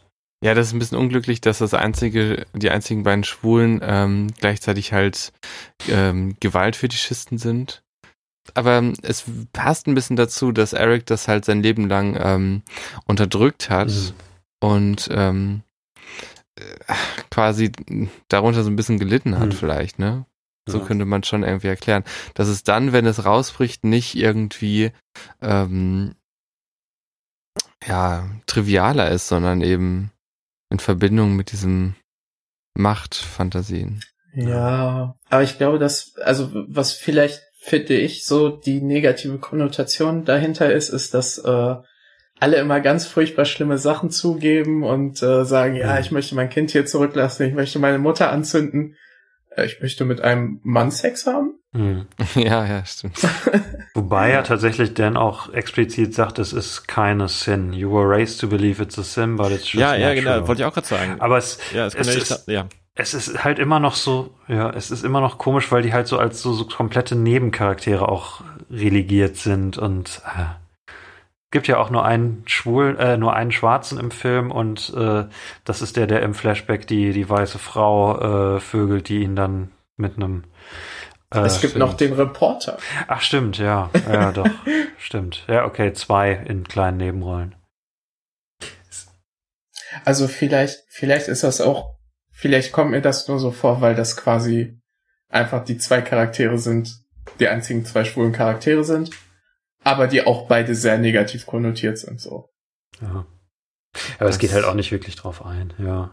Das Menschenbild allgemein. Ja, also weil ich finde, Alkohol, dass ne? äh, dadurch, dass, dass einfach alle Charaktere, denen äh, Dan begegnet mit den Hörnern, alle solche schlimmen, schlimmen äh, ge ja, ge ge Gewalt, äh, Klammer zu, Fantasien haben und, und ganz, ganz schlimme Dinge anrichten wollen, ähm, das auch noch so genüsslich sagen. Ich finde, das zeichnet ein sehr, sehr düsteres Menschenbild, ähm, das so ein bisschen suggeriert, dass wir eigentlich nie das tun und sagen, was wir eigentlich wollen, sondern die Sachen, die wir eigentlich wollen, nur für uns behalten und äh, nicht, nicht verwirklichen, weil Hm. es, weil es einfach zu schlimm wäre. Das, Äh, können wir bitte nicht über Freud reden? Ich habe in meinem Leben schon zu viel über Freud hast Freude ins Spiel gebracht. Mein, mein lukewarm Take ist ja, eigentlich ist es ein ganz nettes Dorf. Also wenn ich das jetzt so mit, mit heutigem Amerika vergleiche, es ist keiner in dem Dorf, der ein mega Trump-Wähler ist. Es ist keiner, der gerade plant, die schwarze Kirche da in die Luft zu jagen. Weil es Äh. wirklich nur zwei schwarze Charaktere gibt. Genau, die fühlen sich noch sicher. Äh, es ist keiner da, der irgendwie QAnon ist. Es ist keiner da, der auf Facebook Kinderpornografie offen äh, verteidigt. Also ganz ehrlich, im Vergleich, so im, im Schnitt amerikanischer Kleinstädte ist das wahrscheinlich noch eine, die relativ gut dran ist. Also ich finde das gar nicht so negativ, das Menschenbild. Okay, also ich habe eigentlich gar nicht mehr so viel zu, zu sagen, außer so eine letztendliche Einschätzung meinerseits. Gibt es noch was, was wir vor der Einschätzung sagen müssen? Hm. Äh, letzte, letzte Einschätzung von uns. Ja, äh, alles super. Tolle Schauspieler. Gerne wieder. Film Okay, dann fange ich doch mal an. Ich bin eventuell der, der es am positivsten sieht. Ähm, ich würde dem Film 7,5 von 10 Hörnern geben und äh, finde es einfach schön, wie einfallsreich der Film ist. Ähm, ich finde die Prämisse großartig. Ich finde es ähm, unglaublich interessant, äh, sich darüber Gedanken zu machen und ähm, wie sich die Geschichte ausspielt, mag ich eigentlich auch ganz gerne. Ich kann die Kritik nachvollziehen, dass es für manche Zuschauer sehr, sehr offensichtlich sein kann, wer der Mörder jetzt letztendlich ist. Ähm, aber ich finde, der Film hat einen gewissen Stil, der ja doch recht eigenständig ist. Das mag ich sehr gerne. Ähm, und Danny Radcliffe ist äh, meines Erachtens hier einfach äh, unglaublich gut. Ich finde, es ist, bisher seine beste ähm, Performance nach Harry Potter. Ähm, ja, der Film ma- macht irgendwie so mehrere Genres durch, was aber, wie ich finde, dem Ganzen nicht so einen großen Abbruch tut, denn es gibt ja trotzdem immer noch einen groß genugen sozusagen roten Faden, der das Ganze zusammenhält und die Performances halten das Ganze sowieso zusammen. Ähm, ja, es hat so ein bisschen was Hardboiliges, was ich sowieso mag. Ähm, ja, durch, durch, so, durch, durch so eine Detailverliebtheit, wie mit den Trucks, mit den Hölzern ähm, und natürlich auch Wendungen im Film, kriegt er auch so einen Rewatch-Value und ja, ich bin froh, diesen Film durch diesen Podcast entdeckt zu haben und ich hoffe für euch Zuhörerinnen, dass es euch genauso ging, wenn ihr ihn nicht schon kanntet. Mhm. Ja, der war wirklich unglaublich kreativ, der Film. Ich finde auch, dass, ähm, also ich habe so langsam das Gefühl, wir kommen auch zu den besseren Sachen so. Ähm, nach A Young Doctor's Notebook habe ich wirklich gedacht, ähm, scheiße, ohne viel Alkohol ist das echt nicht zu ertragen. Aber jetzt, also ich würde den auch noch mal, ich würde den auch empfehlen und würde den auch noch mal gucken wollen. Mhm. Äh, ja, ich bin ein bisschen negativer, ähm, aber ich finde, es ist ein Film, der hat so das gewisse Etwas. Ich würde den tatsächlich auch noch mal gucken, trotz aller Probleme, die der hat, weil die erste halbe Stunde so gut ist.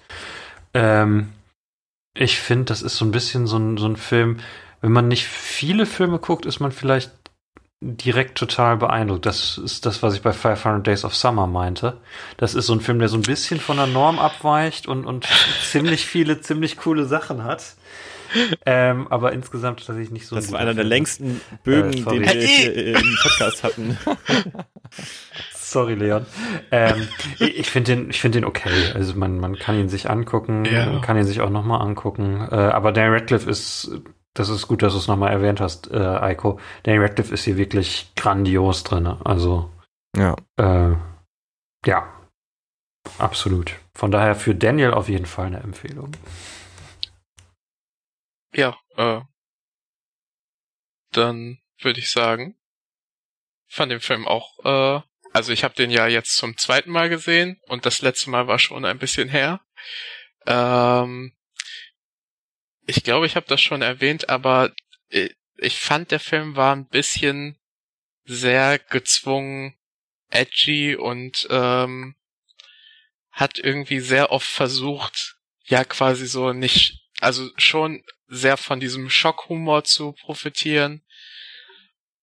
Aber eigentlich fand ich den auch sehr sehenswert. Also das ist kein Film, wo ich mir danach denke, boah, ich habe jetzt meine Zeit verschwendet, sondern man geht so oder so aus dem Film raus und hat den entweder so sehr gemocht, dass man überzeugt ist, oder fand den so scheiße, dass man zumindest was hat, wo was man hassen kann. Und ich glaube, man sollte sich den Film einfach angucken, wenn man nicht irgendwie äh, Probleme hat mit dieser Vergewaltigungsszene. Ja. So, weil die ist tatsächlich sehr, äh, die wirkt sehr realistisch und sehr grausam. Gut, dann, äh, ich habe mal gerade in den Plan geguckt, was als nächstes kommt. Äh, der nächste Film ist Die Dating Queen mit Amy Schumer, in dem Daniel einen kleinen Cameo-Auftritt hat. Ähm, und es ist ein bisschen irre, weil ich habe ja gesagt, äh, dass heute war ein Film, den Leute kennen. Das ist einer der großen Filme noch, den Leute geguckt haben, sogar im Kino. Zwei Filme mit Danny Radcliffe, die Leute gesehen haben, hintereinander. Ich glaube es kaum. Ähm, ja, dann würde ich sagen, ähm, bis ist das nächste Mal schon nächstes Jahr, ne? Bis 2021. Oh, tatsächlich. Hoffen wir, dass Jo. es ein besseres Jahr wird. Ähm, Äh, Scheiße. Kann ich äh, Ich wollte mich nochmal dafür bedanken, dass ich wieder dabei sein durfte. Ja. Und äh, an die Zuschauer, wir sehen uns dann in der Folge, in der es um äh, Bojack Horseman geht. Ich bin wieder eingeladen. Übrigens, ich bin enttäuscht von dir, dass du äh, nicht deine Macht genutzt hast, uns alle Fragen zu stellen, die, äh, die wir mit düsteren Geheimnissen beantworten müssen. Ich hatte so viele düstere Geheimnisse. Nächstes Mal vielleicht. Äh, Okay, dann würde ich sagen, macht es gut bis 2021. Frohe Weihnachten, kommt gut ins neue Jahr. Äh, Genau, bleibt Corona. gesund ähm, und und alles Lasst euch Gute, nicht aufspießen. auch privat. Richtig, lasst euch lasst euch kein Horn Genau. wachsen. kann, kann ich noch eine Frage stellen? Am äh, der erste Satz, der erste Satz im Film, da sagt, äh, da sagt sie, "Are you horny?" Und äh, glaubt ihr, das bedeutet etwas? Red Cliffhangers. Wir gucken alle Daniel Radcliffe Filme. Red Cliffhangers. Red Cliffhangers.